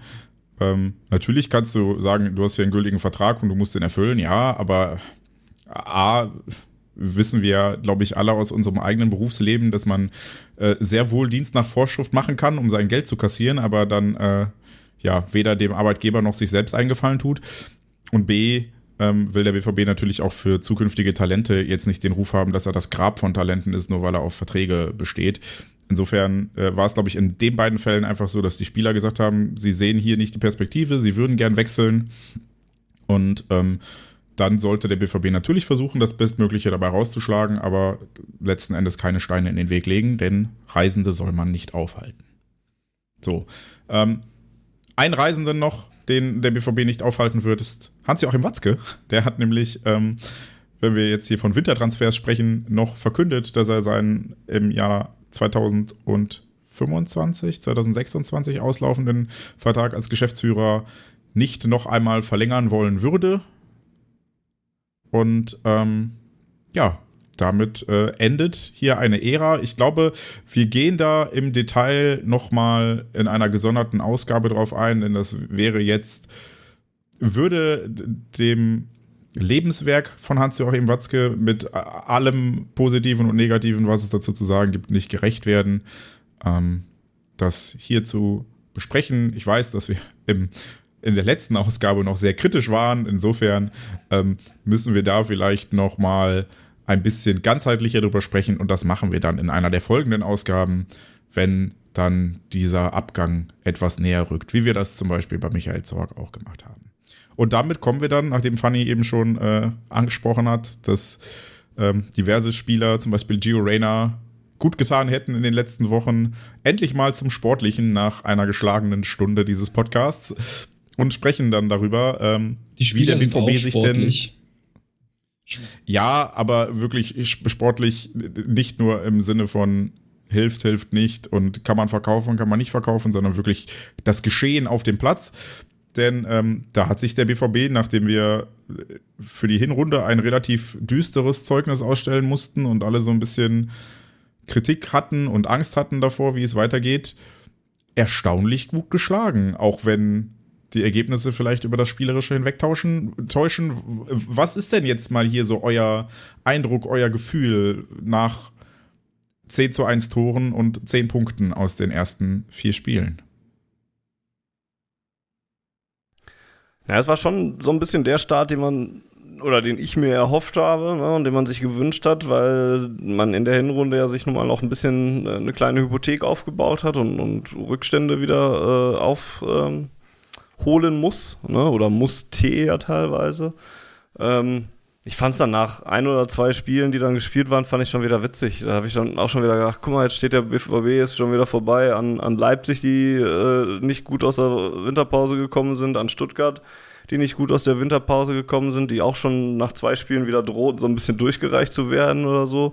BVB hat zwei Siege geholt, war dann schon wieder in den Champions League-Rängen. Da habe ich da teilweise auch noch hier gesessen und gedacht, war jetzt auch schon wieder nicht den ganzen Aufstand wieder wert, den wir uns da gemacht haben, ne? Und die ganzen Trainerdiskussionen und bla blub und ist eigentlich ja auch schon wieder alles gar nicht so schlimm. Ne? Ähm, ja, und du hast schon gesagt, klar, spielerisch überzeugend war das jetzt noch zwischenzeitlich mal mehr, aber im Großen und Ganzen wahrscheinlich auch noch nicht.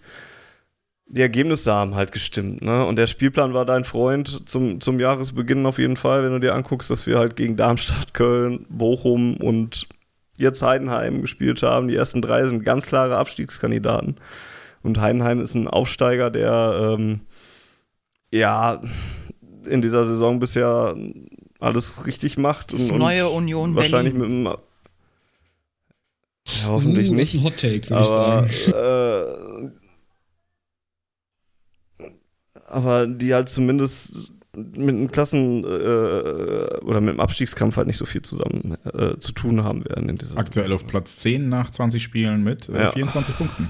Also Ja. 9 Punkten Vorsprung auf den FC Köln. Absolut.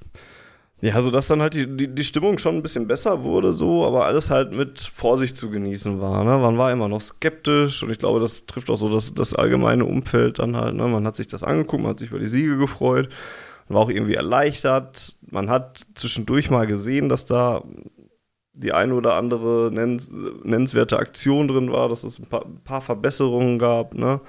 aber alles halt noch auf einem, ja, recht niedrigen Niveau, sage ich mal. Und dann kam das Spiel in Heidenheim, wo du halt wieder ein bisschen mehr vor Augen geführt hast, dass das halt kein Selbstläufer wird, diese Saison und dass da immer noch sehr viel Arbeit zu machen ist und dass es halt aber auch vielleicht auch einfach nicht viel besser geht gerade mit diesem Kader. Und noch umso schlimmer, wie es im Moment ist mit dieser Personalsituation. ne? Ich glaube, es waren irgendwie jetzt am Wochenende zehn Spieler, die gefehlt haben. Und, und wenn du die mal durchgehst, dann sind da ja auch wirklich Hochkaräter dabei. Gregor Kobel ist der wichtigste Spieler, den der BVB hat im Prinzip. Das ist, war jetzt noch relativ egal, weil, er nicht, weil auch Alex Meyer nicht viel gefordert wurde dabei. Ne? Aber wenn du sonst durchgehst, Mats Hummels, absoluter Abwehrchef, hat äh, jetzt ganz oft schon gefehlt. Marco Reus ist immer noch wichtig für die Mannschaft, auch wenn er nicht jedes Spiel von Anfang an macht. Äh, Adeyemi ist eine offensive Option, der in dieser Saison nicht so wirklich gezündet hat zwar, aber nun mal auch immer halt noch einer war, den du reinschmeißen konntest. Ne? Ja, dann, Julian das sind halt Brandt. schon Hau- Hausmarken. Julian Brandt. Julian Brandt, genau. Riasson, Da- my Äh, love. den wollte ich auf keinen Fall unterschlagen. Ja, auch, auch, ne, dass, dass du auf einmal wieder mit Thomas Meunier agieren musst, weil Riasson nicht spielt. Dass du in, in der Zentrale mit Julian Brandt halt spielen, nicht, nicht mehr spielen kannst. Das ändert halt schon was an der Statik und, und, und an der Mannschaft. Ne? Und ja, gut, dann fehlt ein Matcher, okay, der hat noch nicht gezeigt, warum er hier ist. Dann ist Rami Ben- Benzebaini beim Afrika Cup, ja, ist auch drauf geschissen, weil es Matzen gut macht und weil der auch noch nicht viel gezeigt hat. Ne?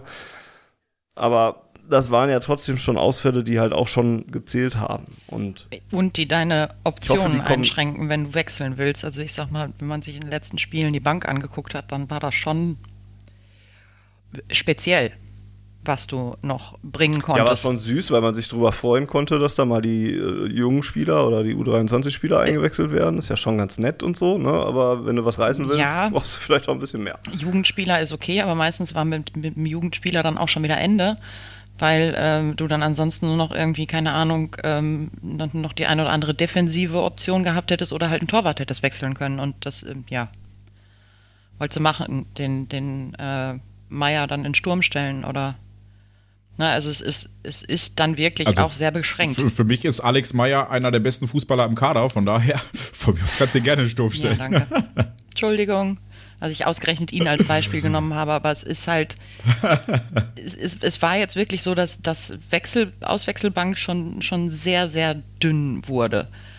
Ähm, und ja, das tatsächlich auch so der Teil ist, der mir im Moment mit die größten Sorgen macht, weil Julian Brandt ist jetzt schon über zehn Tage mit was auch immer, irgendwie Infekt oder sowas. Ist, ist nicht ganz falsch, oder? Ja, da sind halt einfach anscheinend recht viele Krankheiten durchgegangen. Ne? Also Ja. Reus ist krank und, und Brandt ist ich krank. glaube, ursprünglich hieß es mal. Erkältung. Aber ich sag mal, wenn, du- wenn du halt dann irgendwie über zehn Tage schon unterwegs bist und ähm, ja, macht, macht einem dann halt Sorge. Also mir zumindest. Ja, ein Ja, gut. Andererseits kann, kannst du ja, wenn du jetzt äh, mal mit, mit deinen Freunden und Kollegen sprichst oder sowas, dann ist jeder im Moment irgendwie, irgendwie was am Haben seit drei Monaten und alle sind irgendwie Ja. krank oder so und dann zieht sich das vielleicht auch Aber wir länger. spielen Ne? alle kein Corona gibt's auch noch Fußball. da draußen.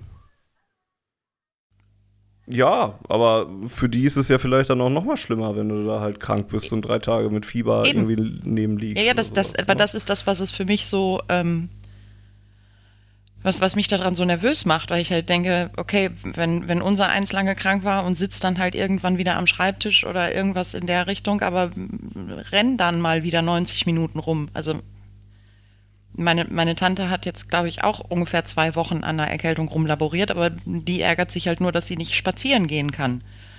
Und so Julian Brandt muss halt ähm, über den Fußballplatz rennen können und das gerne schnell.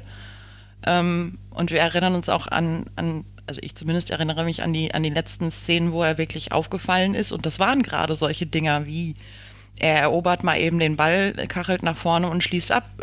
War es Darmstadt? Er hat den weggeblockt hinten und hat dann zum Tor abgeschlossen?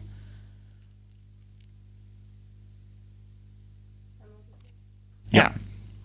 So, und äh, da, das heißt also, selbst wenn er wieder zurückkommt, je länger das jetzt dauert, desto größer ist die Wahrscheinlichkeit, dass er dann auch noch mal länger braucht. Und das ist das, was mich so kribbelig macht. Aber ich glaube, ähm, die Ausfallzeit, die ja jetzt äh, auch schon wieder äh, Land auf, Land ab kommentiert wird, von wegen Borussia Dortmund hat die schlechteste medizinische Abteilung der Welt und so weiter, ähm, äh, liegt ja dann im Zweifel auch genau an dem, was du gerade gesagt hast. Ne? Also wenn ich eine Erkältung habe und drei Tage nicht arbeiten kann, liegt das daran, weil ich am vierten Tag verschnupft vorm Computer sitzen muss und eben nicht am vierten Tag Fußball spielen muss. Und ich glaube, das ist genau das, was es dann in dem Fall ein bisschen langwieriger macht. Aber mir macht das jetzt keine großen Sorgen. Ich drücke da aber genauso wie du die Daumen. Ähm, grundsätzlich würde ich aber gerne noch mal ein bisschen über. Der Julian über, kriegt, äh, kriegt, kriegt sonst bestimmt auch, der kann sich ja vertrauensvoll an seine Mutter wenden, der kriegt da bestimmt auch Oh noch Gott. einen tollen Tipp, wie, wie, wie der ganz schnell wieder fit wird und dann auch wieder bringen Ja, ja, ja. Ähm, nee, grundsätzlich, äh, wir haben ja in der letzten Ausgabe über die Rückkehr von zwei BVB-Legenden gesprochen, und zwar Nuri Schein und Sven Bender als Co-Trainer. Ist denn euer Eindruck, dass das schon was gebracht hat? Seht ihr da schon wirklich Veränderungen? Denn aktuell, das muss man dem BVB ja auch äh, anrechnen oder kritisieren, je nachdem, gibt es ja noch keine englischen Wochen. Das heißt, es ist tatsächlich ein bisschen Zeit, mal Dinge einzutrainieren. Seht ihr schon eine Veränderung zur Hinrunde? Ich höre meist eine Veränderung zur Hinrunde bei mir auf der Couch, wenn Nuri Schein eingeblendet wird und dann auf einmal links von mir gequiekt wird und äh, sich darüber gefreut wird, dass Nuri Schein wieder zu sehen ist. Und ansonsten habe ich äh, vom, auf dem Platz selber noch nicht so viel gesehen. Also man merkt, oder das, was man hört äh, von denen, die das irgendwie beobachten oder so, dann, dann sind ja alle voll des Lobes davon. Aber was hätte man auch anders erwarten können, als dass alle sich darüber freuen, dass die jetzt da sind und dass sie jetzt auch ganz viel tun dafür und so. Ja, man, man sieht halt ab und zu mal, wie Nuri Schein irgendwas reinruft von der Seite oder wie, wie die sich beraten untereinander. Aber ich weiß Nee, nee, ich meine nicht, jetzt schon man- äh, spielerisch. Ist dir da auf ein Unterschied Platz- aufgefallen? Also es ist nicht schlechter relativ geworden. wenig, nein. Also, das würde ich mal behaupten. Es ist nicht schlechter Wow. geworden. Das ist ja Also- auch schon mal was. Das war ja auch zu befürchten. Zeugnis für Nuri Schein am Ende des Jahres, es ist nicht schlechter geworden. Aber ich bin auch, ich habe auch keine Ahnung von Taktik. Da müssen wir dann vielleicht äh, Mitte der Rückrunde mal wieder ähm, einen, äh, Expertenwissen äh, hier ranholen, der dann vielleicht aufzeigen kann.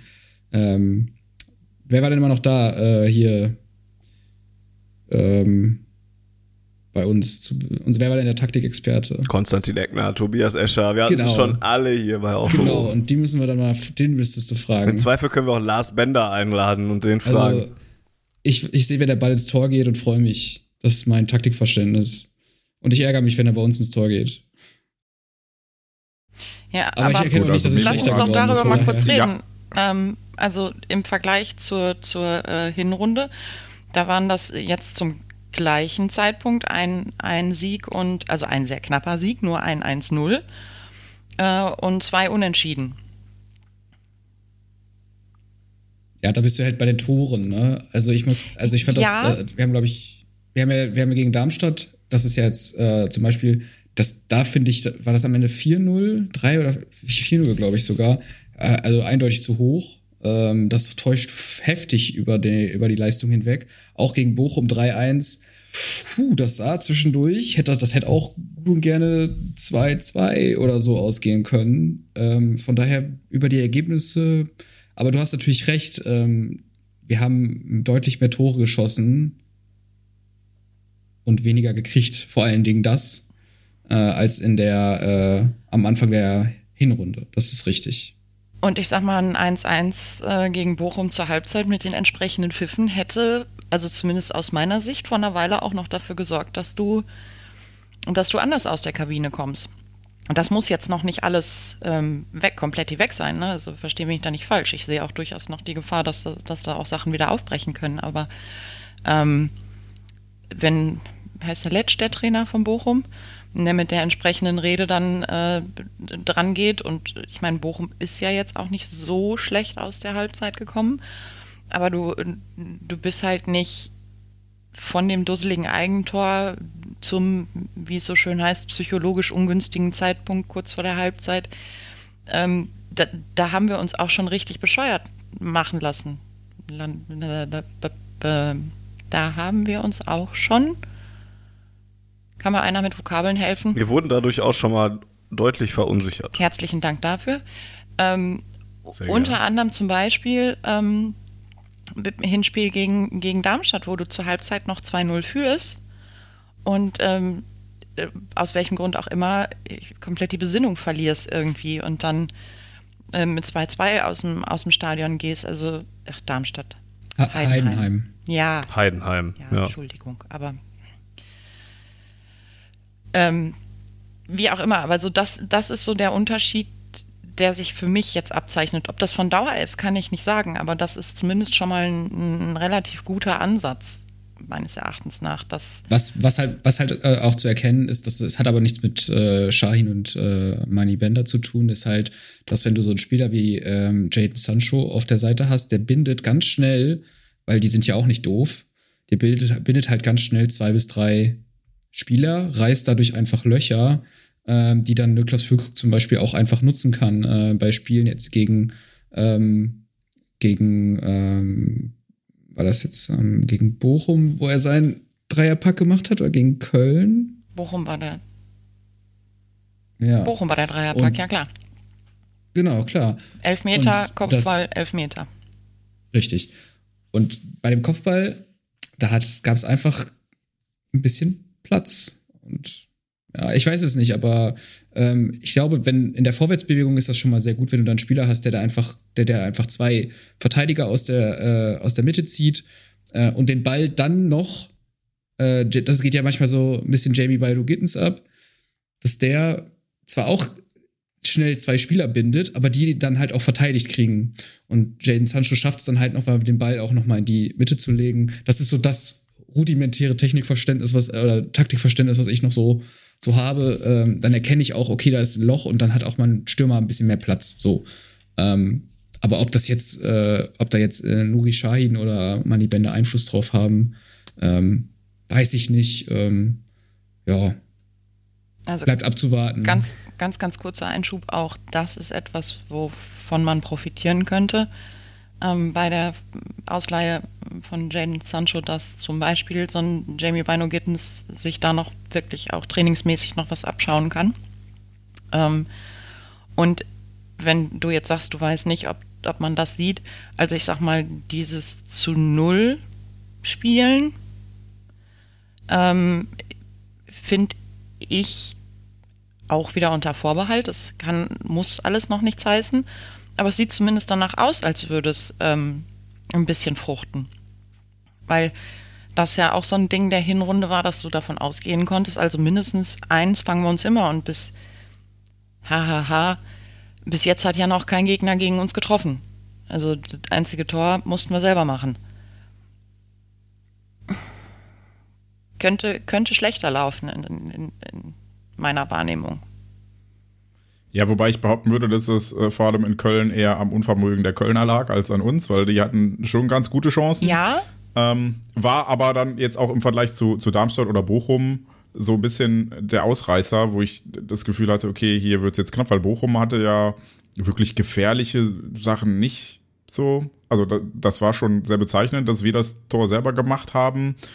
Ähm, und bei Darmstadt fand ich uns eigentlich auch ganz okay, so was das angeht. Und da sprichst du ja was an. Ne? Also die, die Null in Anführungsstrichen, in Anführungsstrichen steht. Und mein Gefühl war auch, ehrlicherweise, um meine eigene Frage dann jetzt nochmal selbst zu beantworten, ähm, dass wir schon ähm, im letzten Drittel so ein bisschen mehr Ahnung haben, was wir mit dem Ball machen wollen. Das Problem ist weiterhin, und das hat man in Heidenheim ohne Ende gesehen, das hat man auch gegen Bochum zeitweise im Spiel gesehen, ähm, dass wir nicht wissen, wie dieser Ball ins letzte Drittel kommen soll.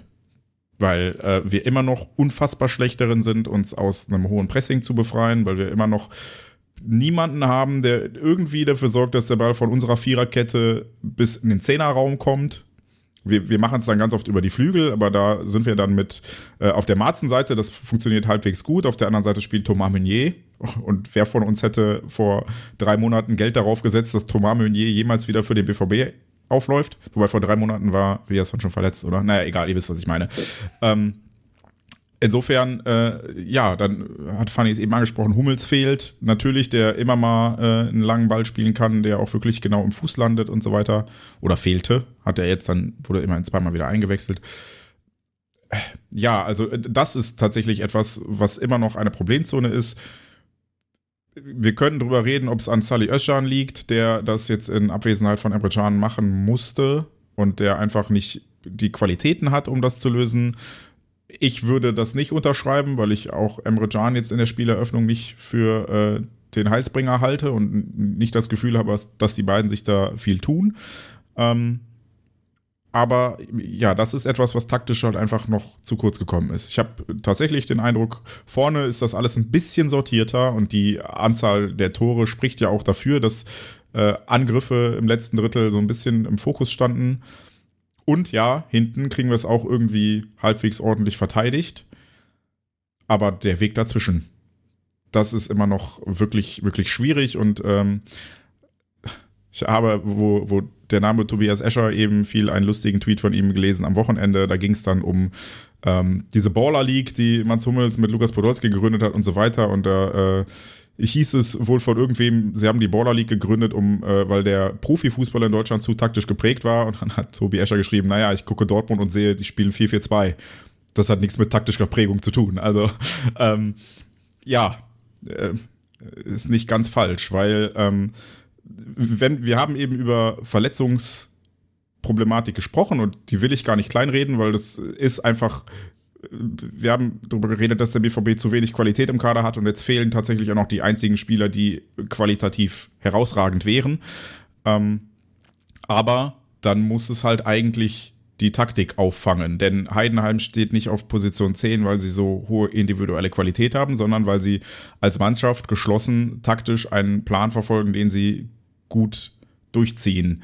Und das ist halt etwas, wo der BVB dann leider aktuell auch noch hinten dran ist dem gebe ich natürlich auch gerne noch Zeit und ich sehe auch ein, dass man das schlecht trainieren kann, wenn die Hälfte der, der Mannschaft nicht da ist. Aber ja, das wäre dann der Punkt, wo ich sagen würde, eigentlich musst du mit Kaderkosten von 180 Millionen trotzdem in Heidenheim gewinnen. Auch wenn acht Spieler fehlen.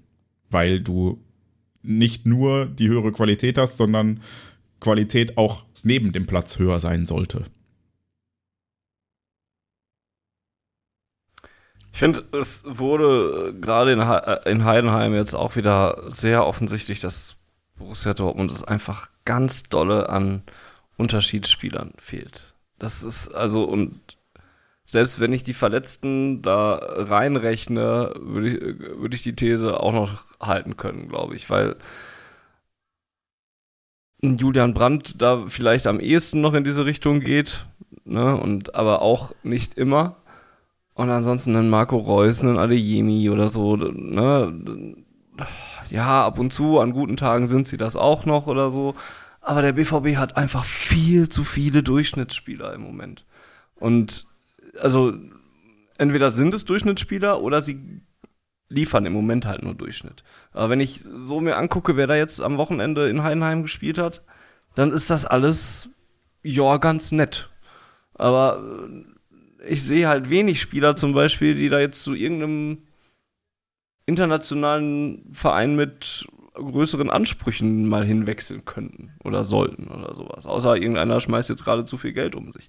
Und dann sind das halt viele Spieler, die einfach, ja, ganz nett sind, aber die entweder in einem System spielen müssen, wo sie richtig gut funktionieren, was sie bei uns nicht tun, so wie, äh, wie Jens es gerade angesprochen hat, ne? oder dann halt irgendwie in einer sehr guten Perform äh, sehr guten Form sein müssten, um Borussia Dortmund dann halt wirklich weiterzuhelfen. Und das sind sie auch nicht.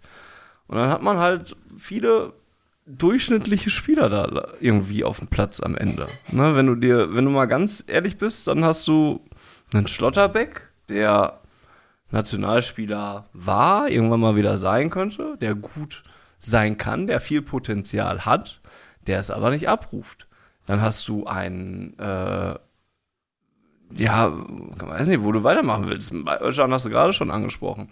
Den Marcel Sabitzer, der immer mal wieder gute Akzente da drin hat und immer wieder was, was Gutes macht, aber ja, dann auch wieder Phasen hat, wo du ihn gar nicht mehr siehst. Dann hast du einen Jamie Bino Gittens, der vielleicht am ehesten noch in diese Richtung gehen könnte, aber noch in, zu sehr in dieser jugendlichen Entscheidungsfindung oft drin steckt und da was Falsches macht. Ein Daniel Mahlen, der ein Unterschiedsspieler sein könnte, es zuletzt auch eher wieder war, aber auch ganz oft schon einfach so mitgelaufen ist. Und das kannst du jetzt ewig so weitermachen und, und kommst irgendwann bei Niklas Füllkrug an, den ich sehr gerne spielen sehe und der, glaube ich, auch im Gesamtsystem Borussia Dortmund sogar noch eine viel größere Rolle einnimmt, als der Typ vorne zu sein, der die Tore schießen soll. Aber der dann halt auch nicht alleine die Eisen aus dem Feuer holen kann. Und die, solche Spiele hat Borussia Dortmund im Moment halt nicht. Und das macht es, glaube ich, schwierig. Und deswegen glaube ich auch, dass wir in dieser Saison da jetzt irgendwie noch durch müssen und irgendwie noch unter die Top 4 kommen müssen. Aber eine ganz große Änderung erwarte ich da jetzt nicht mehr. Also im, im taktischen Sinne oder dass da jetzt auf einmal was, was aufkommt oder dass da jetzt auf einmal der Riesenlauf gestartet wird und Borussia Dortmund auf einmal richtig attraktiven Fußball spielt. Das sehe ich in dieser Saison halt einfach nicht mehr passieren. Weil da einfach in der Vergangenheit mit Transferperioden einfach zu viel unkreatives Spielermaterial geholt wurde. Furchtbares Wort, eigentlich nicht, wollte ich eigentlich nicht verwenden. Äh, aber ihr wisst, was ich damit sagen will. Und ja, einfach keine kreativen Transfers gemacht wurden. Mit, mit das, was Borussia Dortmund ausgezeichnet hat. Jetzt hast du dir viele Spieler aus der Bundesliga geholt, die sind dann alle auch okay.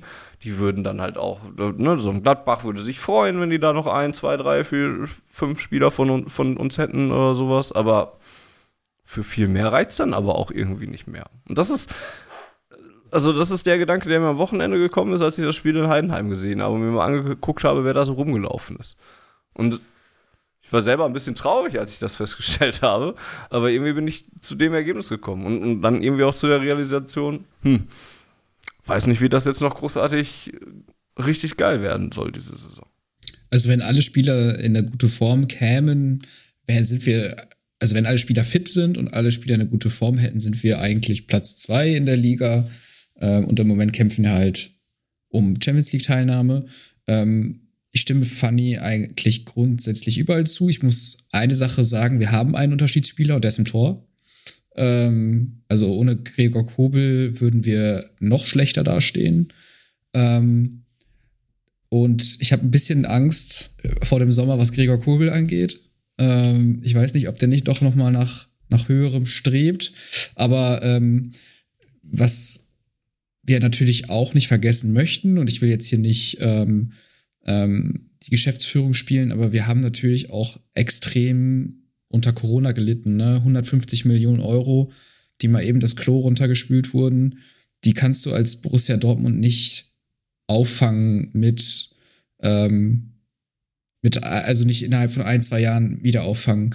Ähm, man muss dazu sagen. Ja, aber sorry, du hast im Sommer also 60 Millionen ja, Euro stand jetzt ja, im Klo runtergespült. Da hast du ja. auch recht. Also ohne Corona. Da hast du recht. Du hast recht. Natürlich, äh, also ähm, und deswegen die Sommertransferphase hatte ich ja auch schon, ich hatte die ja schon kritisiert, deswegen wollte ich das jetzt nicht nochmal hervorholen. Ähm, aber ich meine, auch der teuerste Transfer, den wir gemacht haben, war Ned Matcher mit 30 Millionen Euro. Holst du einen Unterschiedsspieler mit 30 Millionen Euro?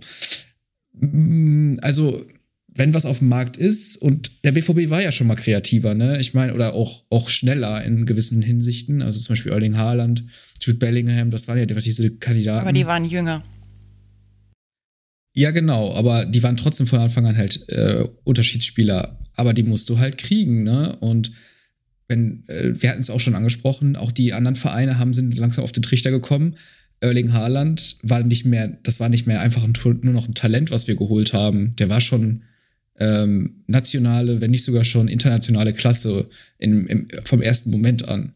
Und ähm, das haben die anderen halt auch gecheckt, dass das, äh, dass das nicht nur Entwicklung heißt, äh, junge Spieler zu holen, sondern das kann auch von vornherein funktionieren. Und ja, da haben wir uns dann vielleicht in den letzten Jahren ein bisschen den Schneid abkaufen lassen und sind ein bisschen äh, ins Hintertreffen geraten. Und ähm, ich glaube, Und wir zahlen halt immer noch nicht so viel, ne? Ablösen.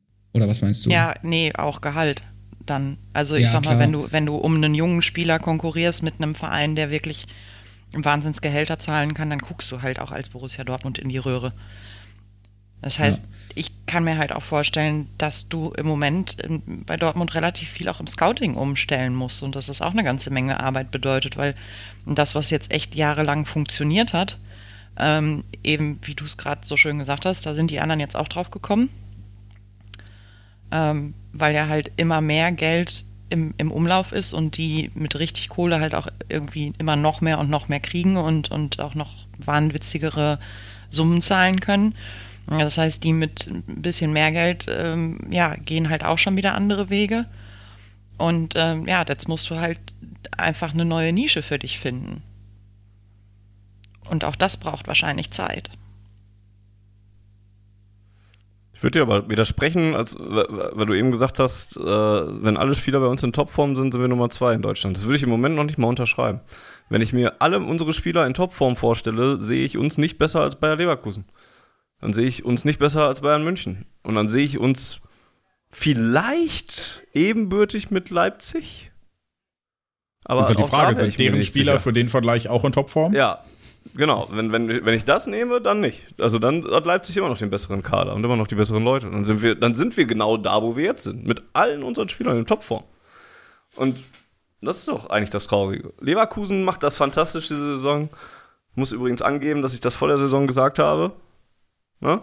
Das haben wir uns irgendwann auch, irgendwo haben wir was aufgeschrieben. Das, das Hast, Leverkusen. hast also du Leverkusen Meister getippt bei Kicktipp? Nein, das habe ich, nein, das habe ich nicht. Aha. Aber ich habe hier bei Auf Ohren habe ich vor der Saison gesagt, dass mit Leverkusen zu rechnen sein wird, dass die gute Transfers gemacht haben. Das kann ich irgendwann raussuchen, wenn mir das keiner Aber glaubt. die haben halt Ist auch aber auch nicht egal. unwesentlich Geld ausgegeben, ne? ja, aber auch nicht viel mehr jetzt als wir. Also äh, die haben es halt besser angelegt. Also wenn ich das jetzt zusammenrechne, 3, 4, ja, vielleicht 10 Millionen mehr oder so. Aber die haben für diesen haben für Teller 23 Millionen bezahlt, für Boniface 20 Millionen, für Granit Xhaka 15, für Jonas Hofmann 10. Und dann sind es eher nur noch kleine Beträge, nochmal 7, nochmal 5. Ne? Und wir haben halt für 30 Millionen für einen Matcher bezahlt, 20 Millionen für Sabitzer und oder 15 und 20 Mi- Millionen für Benzebaini oder was es halt auch war. Wir haben unser Geld halt einfach scheiße ablösefrei? ausgegeben. Benze bei Ini war ablesefrei, ja. Stimmt, der war ablösefrei. Aber nichtsdestotrotz, wir haben unser Geld halt einfach scheiße ausgegeben. Und das auch 15 Millionen war Füllkrug übrigens noch, so rum. Und ähm, ja, das ist das große Versäumnis, was Borussia Dortmund hat. Und, und viel, also vor allen Dingen, wenn du dir Preis-Leistungs-Verhältnis anguckst, da hat man einfach Mist gebaut. Mal wieder. Ja, viel zu Du- oft viel Durchschnitt halt. Ja, Ja, viel gut, Durchschnitt. aber das 30 Millionen einfach. Wie viel Spielminuten bisher hatten, sind schon, sind schon 90 zusammen. Kannst du halt auch nicht wissen, ne? Also das, das. Keine Ahnung. Ja, der hat easy 90 Minuten Ja, zusammen. klar, jetzt. Verletzungen und so sind. Klar sind Verletzungen bitter und sowas, was das angeht, aber es ist ja jetzt auch nicht so, dass, dass Felix Matcher da mir jetzt in diesen, ich suche es gerade raus, äh, in diesen äh, zehn Einsätzen, die er hatte, mir großartig gezeigt hat, in 887 Spielminuten, warum ich da jetzt 30 Millionen für bezahlt habe. Nee, aber er könnte mich es dir vielleicht mittlerweile gezeigt haben, wenn, wenn er verletzungsfrei geblieben wäre. Also ich meine, Gott, ich will da ja jetzt auch nicht sonst was von machen. Aber das ist halt auch wieder schon auch ein bisschen Faktor Pech, den man, also ich gebe das euch komplett, das Geld wurde nicht ideal eingesetzt. Aber wenn du, wenn du halt 30 Millionen ähm, ausgibst und, und äh, da passiert halt im Prinzip fast nichts, bis auf das Tor in der Champions League. Auswärts. England, meine ich. Also was, was mir jetzt nennenswert in ja. Erinnerung geblieben ist. Ja, dann, dann sieht es halt der, in der Rechnung halt immer extrem schlecht aus. So, ne, dann, ich versuche uns ja nur davon zu oder davor zu bewahren, dass wir jetzt mit zu viel ähm, Bias an die Sache drangehen.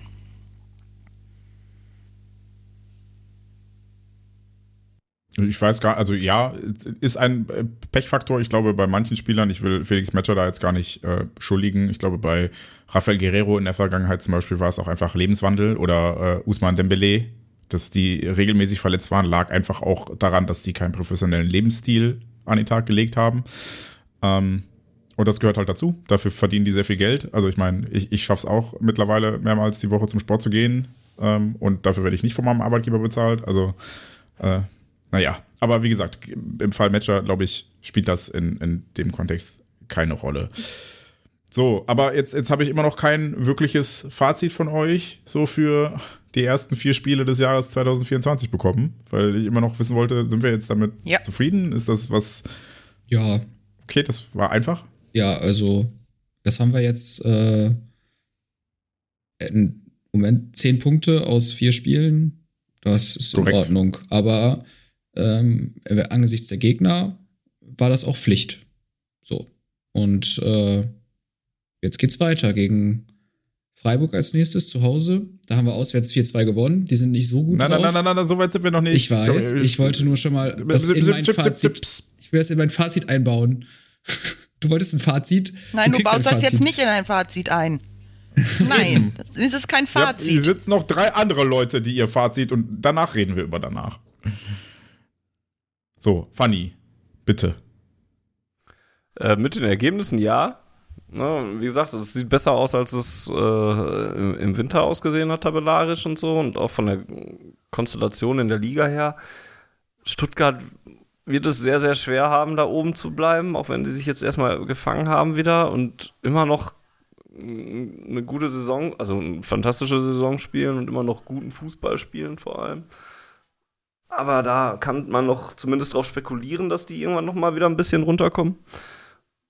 Leipzig ist auch nicht so konstant diese Saison. Und das sind vielleicht die besten Nachrichten, die Borussia Dortmund da gerade hat, weil auch wenn ich mit den Ergebnissen zufrieden bin, ist die Spielweise halt, ja, noch verbesserungswürdig. Ne? Und da habe ich ja gerade schon gesagt, dass ich da gar nicht mehr so viel Potenzial nach oben erwarte in, in dieser Spielzeit, sodass ich jetzt aktuell gerade auch nur stumpf nach Ergebnissen gucke und dann Verbesserungen gerne mitnehme. Aber ansonsten musst du gerade, glaube ich, als BVB-Fan einfach schauen, was für Resultate holst du, wo stehst du in der Tabelle, sind damit deine Saisonziele gefährdet oder nicht? Oder erreichst du deine Saisonziele damit? Und alles andere ist erstmal nebensächlich.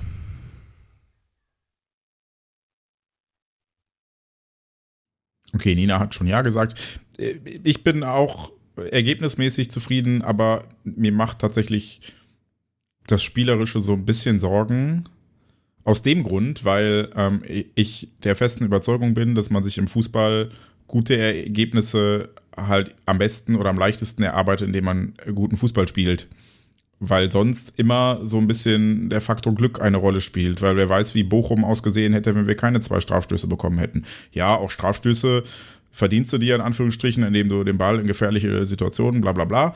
Aber ähm, am Ende des Tages spielst du, also ist die Wahrscheinlichkeit, dass du erfolgreichen Fußball spielst, höher, wenn du guten Fußball spielst, also ein Chancenübergewicht hast, weniger Chancen zulässt und so weiter und so weiter. Und das macht mir gerade noch so ein bisschen Sorge, weil ich so ein bisschen das Gefühl habe, ähm, das Jahr 2024 ist effektiv beziehungsweise effizient da muss der, der Lehrer in Funny mich vielleicht nochmal korrigieren, aber ich hätte e, effizient. Ich, ich, lege mich auf effizient fest. Wir waren im Vergleich zu äh, den vor allen Dingen Ende 2023 sehr effizient, auch äh, was unsere Chancen anging.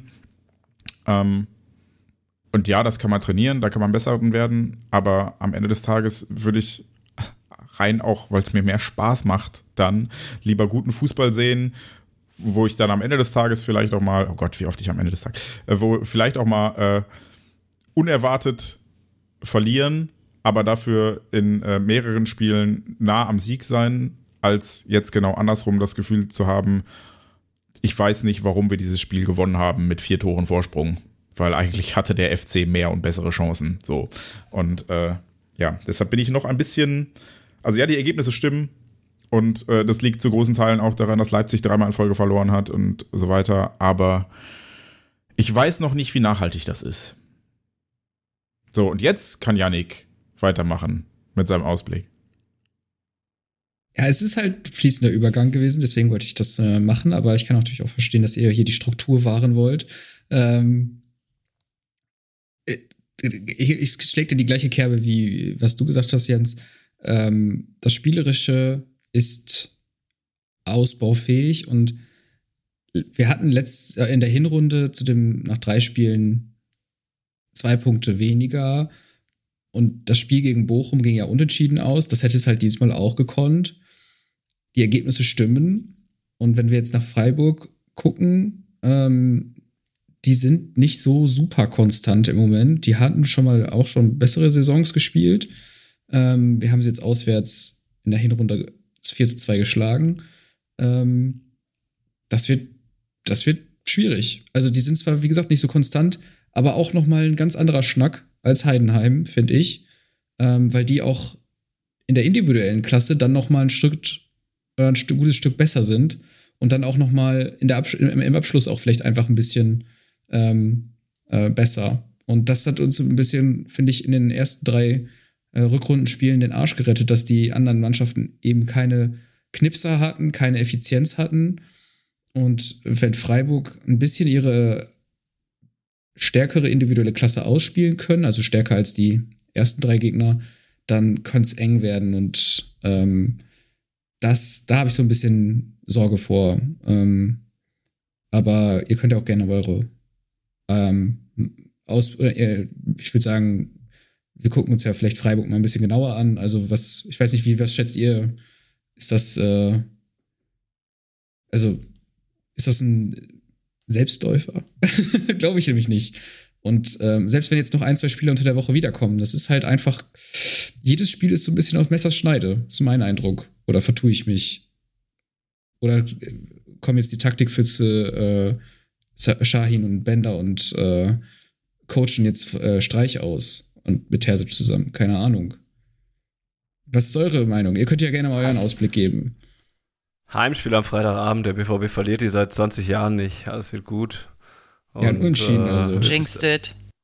Ja, wird Jinxed zumindest nicht Das wird seit fünf Jahren mindestens gejinxt. Oder beziehungsweise ja, bei schwarzgelb.de schon von 2012 Artikel gefunden, wo das auch noch gesagt wird oder sowas. Nein, ähm, das läuft schon irgendwie. Außerdem ist Freiburg ja auch generell ein ganz äh, gern gesehener Gast in äh, Dortmund. Ähm, das glaube ich schon, dass das dass ein Heimspiel gegen Freiburg jetzt schon noch im Bereich des Möglichen ist, auch weil die jetzt in dieser Saison ja gerade nicht sehr konstant sind und so. Das wird ein unangenehmes Spiel, das glaube ich schon. Ich hoffe, dass da noch ein, der ein oder andere wirklich wiederkommt unter der Woche und es ein bisschen mehr äh, Möglichkeiten gibt, da durchzuwechseln. Ähm, beziehungsweise auch vielleicht die Startelf ein bisschen anders zu gestalten. Aber dann glaube ich schon, dass äh, da was machbar sein sollte. Ähm, der Spielplan ist weiterhin noch relativ gnädig mit dem WVB. Ja, und dann hast du Freiburg, hast du Wolfsburg auswärts und dann spielst du Champions League, was dann nochmal ein anderer Schnack ist. Ähm, du musst jetzt punkten. Und das auch möglichst häufig, weil wir haben in der Rückrunde oder in der Hinrunde haben wir gesehen, dass gerade hinten raus der Spielplan knackig wird und dass da dann die ganzen äh, starken Gegner äh, relativ geballt kommen. Und deswegen musst du jetzt Punkte holen. Und das Einzige, was es vielleicht anders noch macht als das, was Jens gerade gesagt hat, dass du dir gute Ergebnisse mit gutem Fußball verdienen musst. Das Einzige, worauf beim BVB noch hoffen kann, ist, dass gute Ergebnisse zu Selbstvertrauen, zu einem Lauf und zu gutem, besserem Fußball führen. Das haben wir in der ersten äh, Regentschaft von Edin Terzic gesehen, das haben wir letzte Rückrunde auch ein bisschen gesehen. Und das, diese Hoffnung will ich nicht aufgeben. Auch obwohl ich Vorbehalte habe mit der Kaderzusammenstellung und der Leistungsmöglichkeit dieser Mannschaft. Aber dafür darf Freiburg am äh, Freitag einfach kein Stolperstein sein.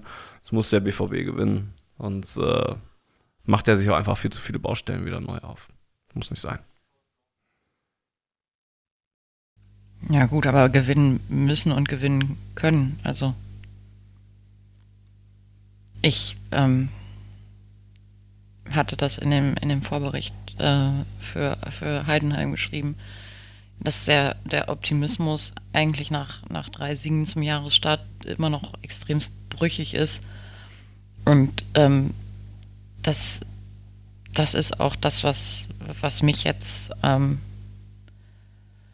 am, am meisten besorgt für die kommenden Spiele, weil ich halt ähm, denke, dass, dass man viel mehr Flow bräuchte aber den kriegst du halt nicht wirklich gut daraus, wenn du, ähm, und wir müssen nicht darüber reden, dass das doof ist, wenn es unentschieden steht zur Halbzeit gegen Bochum. Vor allen Dingen mit einem dusseligen Eigentor.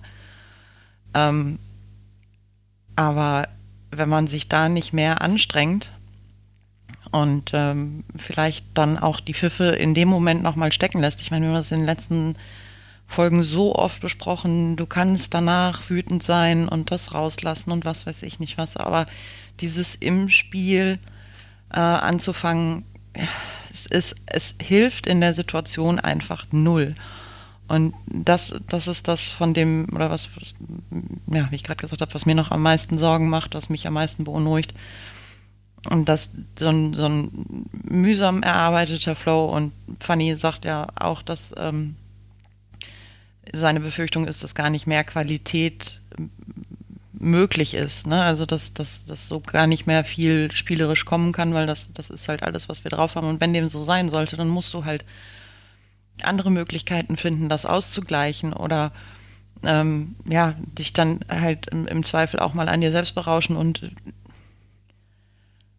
so bescheuert es klingt, äh, Mannschaften wie ein Heidenheim oder Union Berlin haben das ja auch gezeigt, ne, dass es durchaus funktioniert, dass du limitiert sein kannst, ähm, aber dass du dann ja mit, mit einem Zusammenhalt, mit einer Struktur und, und mit dem entsprechenden Ehrgeiz trotzdem was rausholen kannst. Und ähm, Heidenheim hat beispielsweise auch Stuttgart zu Hause mit, mit 2 zu 0 geschlagen. Das garantiert nicht selbstverständlich. Und ähm, ja, ich, ich, ich habe halt, also das so, das so mein, mein größter Wunsch, ich weiß, das wird nicht zwangsläufig in Erfüllung gehen, aber dass man halt wirklich versucht, an, an diesem einen Strang zu ziehen und sich dann halt meinetwegen auch einmal durch diese Saison zu quälen ähm, und, und das halt dann auch einfach annimmt dass man sagt, okay, diesmal müssen wir uns halt alle quälen und dann ziehen wir das durch. Ja, halt so ein bisschen unter diesem Wahlspruch niemals aufgeben und dann gewem. Ja, ich, ich glaube, das ist etwas, was ich mir auch persönlich ein bisschen zu Herzen nehmen muss. Und äh, das ist vielleicht eine, ein guter Appell an euch da draußen, liebe Zuhörerinnen, Zuhörer und alle dazwischen und außerhalb.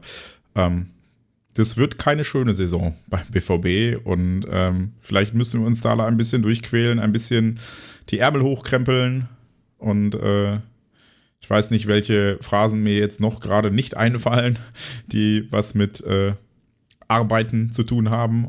Aber äh, genau das, das wird es. Zähne zusammenbeißen, ja, und äh, jeden Stein um. Nee, das war was anderes. Das waren die Analysen beim BVB, da wird immer jeder Stein umgedreht. Ähm, nein, es wird nicht schön und äh, es bedarf dann im Zweifel auch ein bisschen Arbeit und irgendwo in diesem äh, nicht ganz so verkrüppelten Herz von mir steckt dann doch noch die Hoffnung, dass es dann im Laufe der Saison vielleicht so läuft wie in der letzten Rückrunde oder ähm, dass für den BVB auch eine etwas erfolgreichere Zukunft bevorsteht. Ähm, aber gerade ist es erstmal so, dass äh, ja, die Qualität im Kader nicht da ist, dass kein Selbstbewusstsein da ist, kein Flow da ist und auch taktisch kein Gerüst steht, das hilft. Also müssen wir es über Einzelleistungen und Kampf und Arbeit hinkriegen. Und ähm, da müssen wir alle unseren Teil zu beitragen, indem wir halt auch mal die Füße stillhalten und uns auf die Ergebnisse fokussieren und dann am Ende sagen, Mund abputzen, weitermachen. Statt äh, immer nur zu meckern, dass es jetzt nicht schön aussah, weil das sehen wir alle und es macht uns allen keinen Spaß. Aber es ist halt wie äh, Hausaufgaben oder arbeiten gehen. Es macht nicht immer Spaß, aber am Ende sorgt es dafür, dass man eine anständige Bildung kriegt oder Geld im Portemonnaie und Essen im Kühlschrank und ein Dach über dem Kopf hat.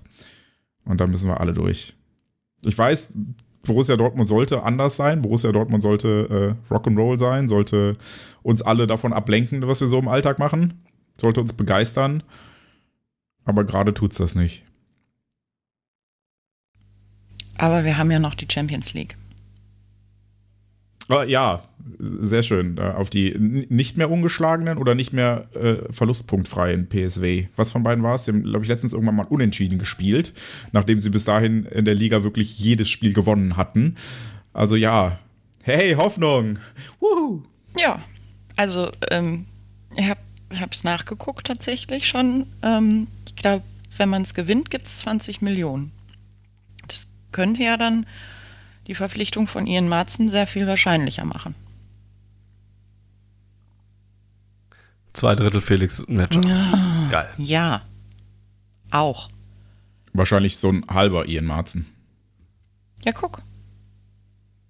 Ja, wir brauchen aber auch noch einen neuen Rechtsverteidiger. Wir brauchen wahrscheinlich einen neuen defensiven Mittelfeldspieler. Wir müssen, wenn es doof kommt, Hummels und Reus ersetzen. Ja, gut, dann nicht nur Champions League gewinnen, sondern auch noch Weltpokal. Habe ich jetzt noch nicht gegoogelt, was da das Preisgeld ist. Mann, ey. Ich komme hier mit konstruktiven Vorschlägen und ihr schmettert die ab. Warte, was gibt's denn für einen Champions League-Sieg? Habe ich doch gerade gesagt, 20 Alter, Millionen. Mach die Playstation ach, aus. Ach, nur 20 ach so, Millionen? 20 Millionen für den. Ich dachte, ich dachte, das sei für die nächste, für die nächste ja, Runde ich auch so erreichen. Nein, nein, also als, als Preisgeld stehen das 20 ja, Millionen. Das ist ja ein Witz. Das ist ja wirklich ein Witz. da sieht man aber auch mal, wie kaputt wir, wie kaputt der Fußball sind, dass wir einfach alle drei geschlossen davon ausgehen, dass man, wenn man eine Runde weiterkommt, 20 Millionen Euro schon verdient damit, ne? Für einen Einzug ins Viertelfinale. Ja, die gibt es dann nächstes Jahr vielleicht, wenn diese Reform durch ist und dann da, äh, damit toll gespielt wird.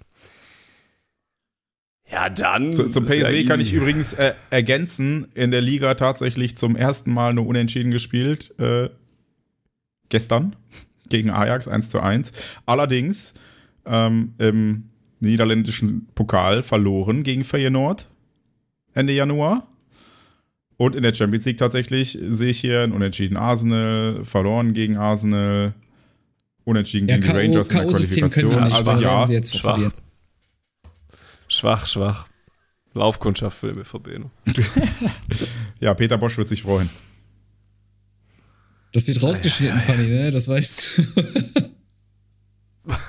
also, im, das wird aus dem Kontext dann irgendwo auf äh, X landen oder so, ne? Hashtag überheblicher BVB. Meinetwegen, macht doch, was ihr wollt.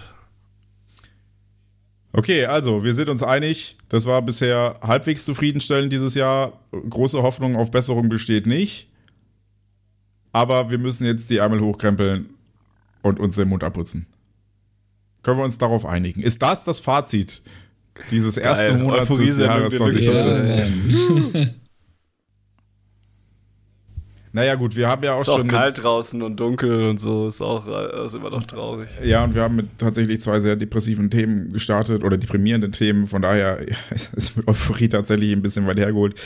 Nee, es, es fällt mir ehrlicherweise auch ein bisschen schwer, irgendwie Euphorie zu schöpfen. Also ich äh, versuche ja immer, gerade auch hier im Podcast, wenn ich äh, hinter den Kulissen fluche und pöbele und ähm, mich aufrege über alles, was beim BVB falsch läuft, irgendwie ein Bild zu vermitteln, von wegen, ah, das passt schon. Ja, ich habe letztes Jahr oder letzte Saison bis zum Ende dran geglaubt, dass wir Meister werden. Ich habe in jeder Folge gesagt, ach, am Ende, das wird schon. Am Ende, am Ende.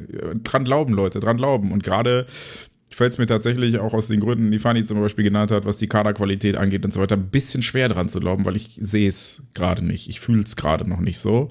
Ähm, aber das heißt ja nicht, dass man nicht trotzdem einfach durch harte Arbeit sich irgendwas erarbeiten kann. Und da, da bin ich dann wiederum ganz froh, dass wir äh, mit Edin Terzic einen Trainer haben, der das, glaube ich, ähnlich sieht und der da auch äh, den entsprechenden Ethos hat und die Arbeitseinstellung zu sagen, okay, ich, ich sehe gerade selber, dass es scheiße ist, aber dann bin ich nur motivierter, noch mehr reinzuwerfen, damit es funktioniert.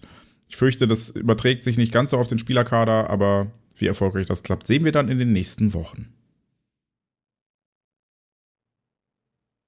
Es ist mir zu traurig. okay, dann bitte, Nina, mach, ja, mach uns allen Mut. Ahnung. Ich überlege gerade irgendwie noch die große Motivationsrede zum Abschluss.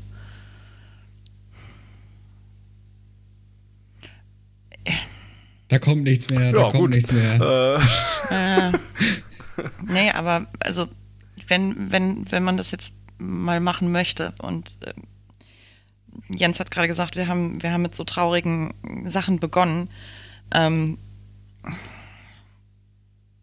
wenn, wenn man das umdrehen will, kann man das durchaus tun, dass man ähm, sich nämlich zum Beispiel nimmt, wie Marcel mit seiner Krankheit umgegangen ist. Also ich meine, viel zu großes Ding für scheiß Fußball eigentlich. Aber ähm, wenn man sich da halt ein Stückchen, ein Stückchen von abschneidet und ähm, ja, halt auch den Kampf annimmt und zwar nicht nur auf dem Platz, sondern auch daneben.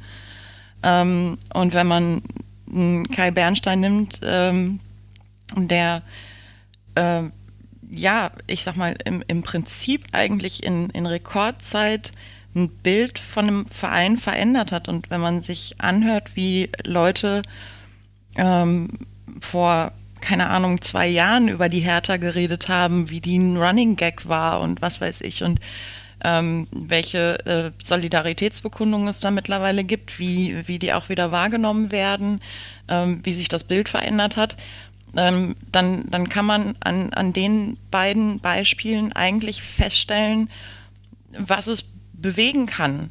Ähm, halt auch, wenn man ja egal wie hoch der Berg ist, wenn man sich vornimmt, ihn hochzuklettern und ähm, dann sich entsprechend auch zusammenschließt und einen Fokus auf eine Gemeinschaft legt. Und vielleicht ist es dann in den nächsten Wochen nicht oder Monaten nicht Prio, äh, dass wir ins Stadion gehen und das volle Entertainment-Programm mit äh, Heavy Metal Fußball kriegen und äh, alle völlig berauscht sind von dem Wahnsinn, der auf dem Platz passiert. Vielleicht ist es dann einfach die nächsten Wochen und Monate äh, das Ziel, eine, eine Borussenfamilie zu stärken, einfach mehr Gemeinschaft zu sein und, und ähm, ja, das zu genießen und sich darauf zu konzentrieren und halt auch einfach mal wieder festzustellen, was man gemeinschaftlich auslösen kann, so wie ähm, man sehr berührt von der Choreo und der Schweigeminute war, kann auch vielleicht dann, ja, halt ein Stadion, das echt alles gibt, auch mal wieder ein bisschen Freude bringen und Gefühle auslösen. Und dann ist das erstmal die Ersatzdroge. Übergangsweise. Und dann gucken wir halt nach der Saison mit einer weiteren Transferphase, was, was dann passiert. Aber vielleicht ist, ist, ist das eine praktikable Übergangslösung.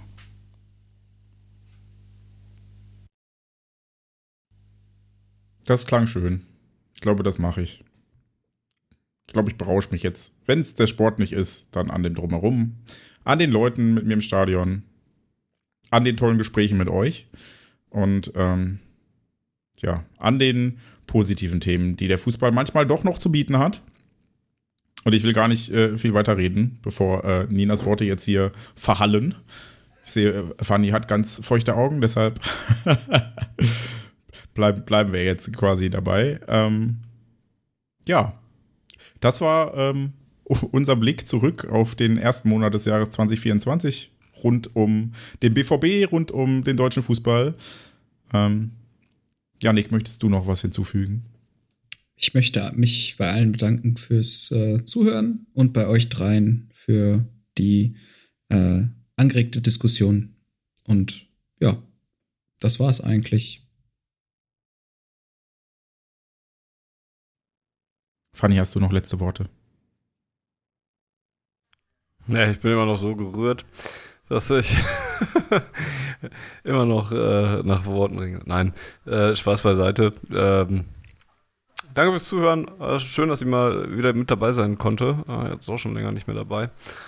Und äh, ja, ich bin eigentlich ja auch Team-Optimismus und sowas alles. Deswegen ich sehe es auch, äh, auch wenn ich viel gemeckert habe, ich sehe es ja jetzt auch nicht so fatal. Ich finde auch viel Kritik, die beim BVB geäußert wird, ist auch drüber und so in, in, in den letzten Wochen und Monaten.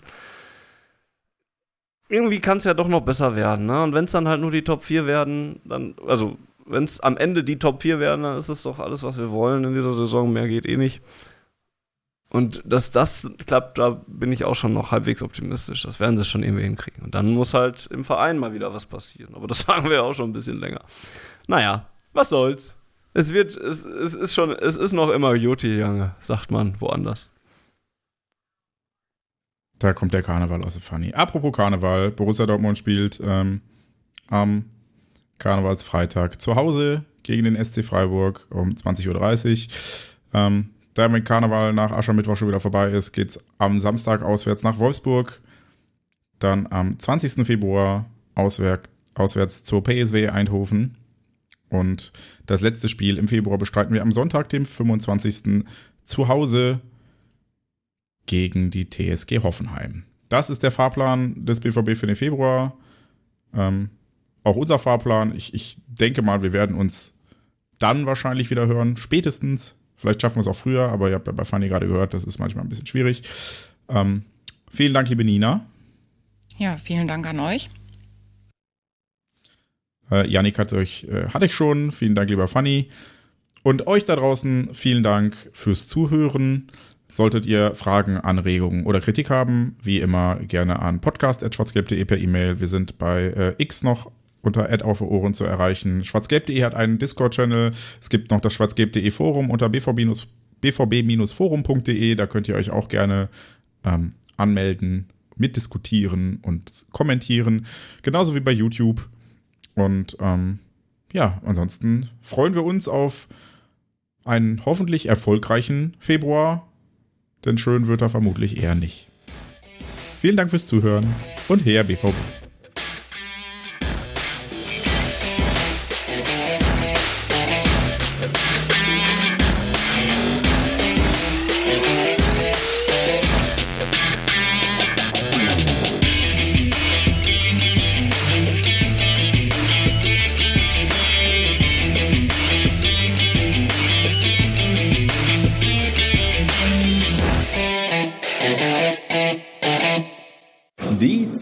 Zuhörerzahl, wie immer präsentiert von schwarzgelb.de, dem Fanzine über Borussia Dortmund. Auf Ohren bedankt sich bei 19.009 Zuhörern ausverkauft.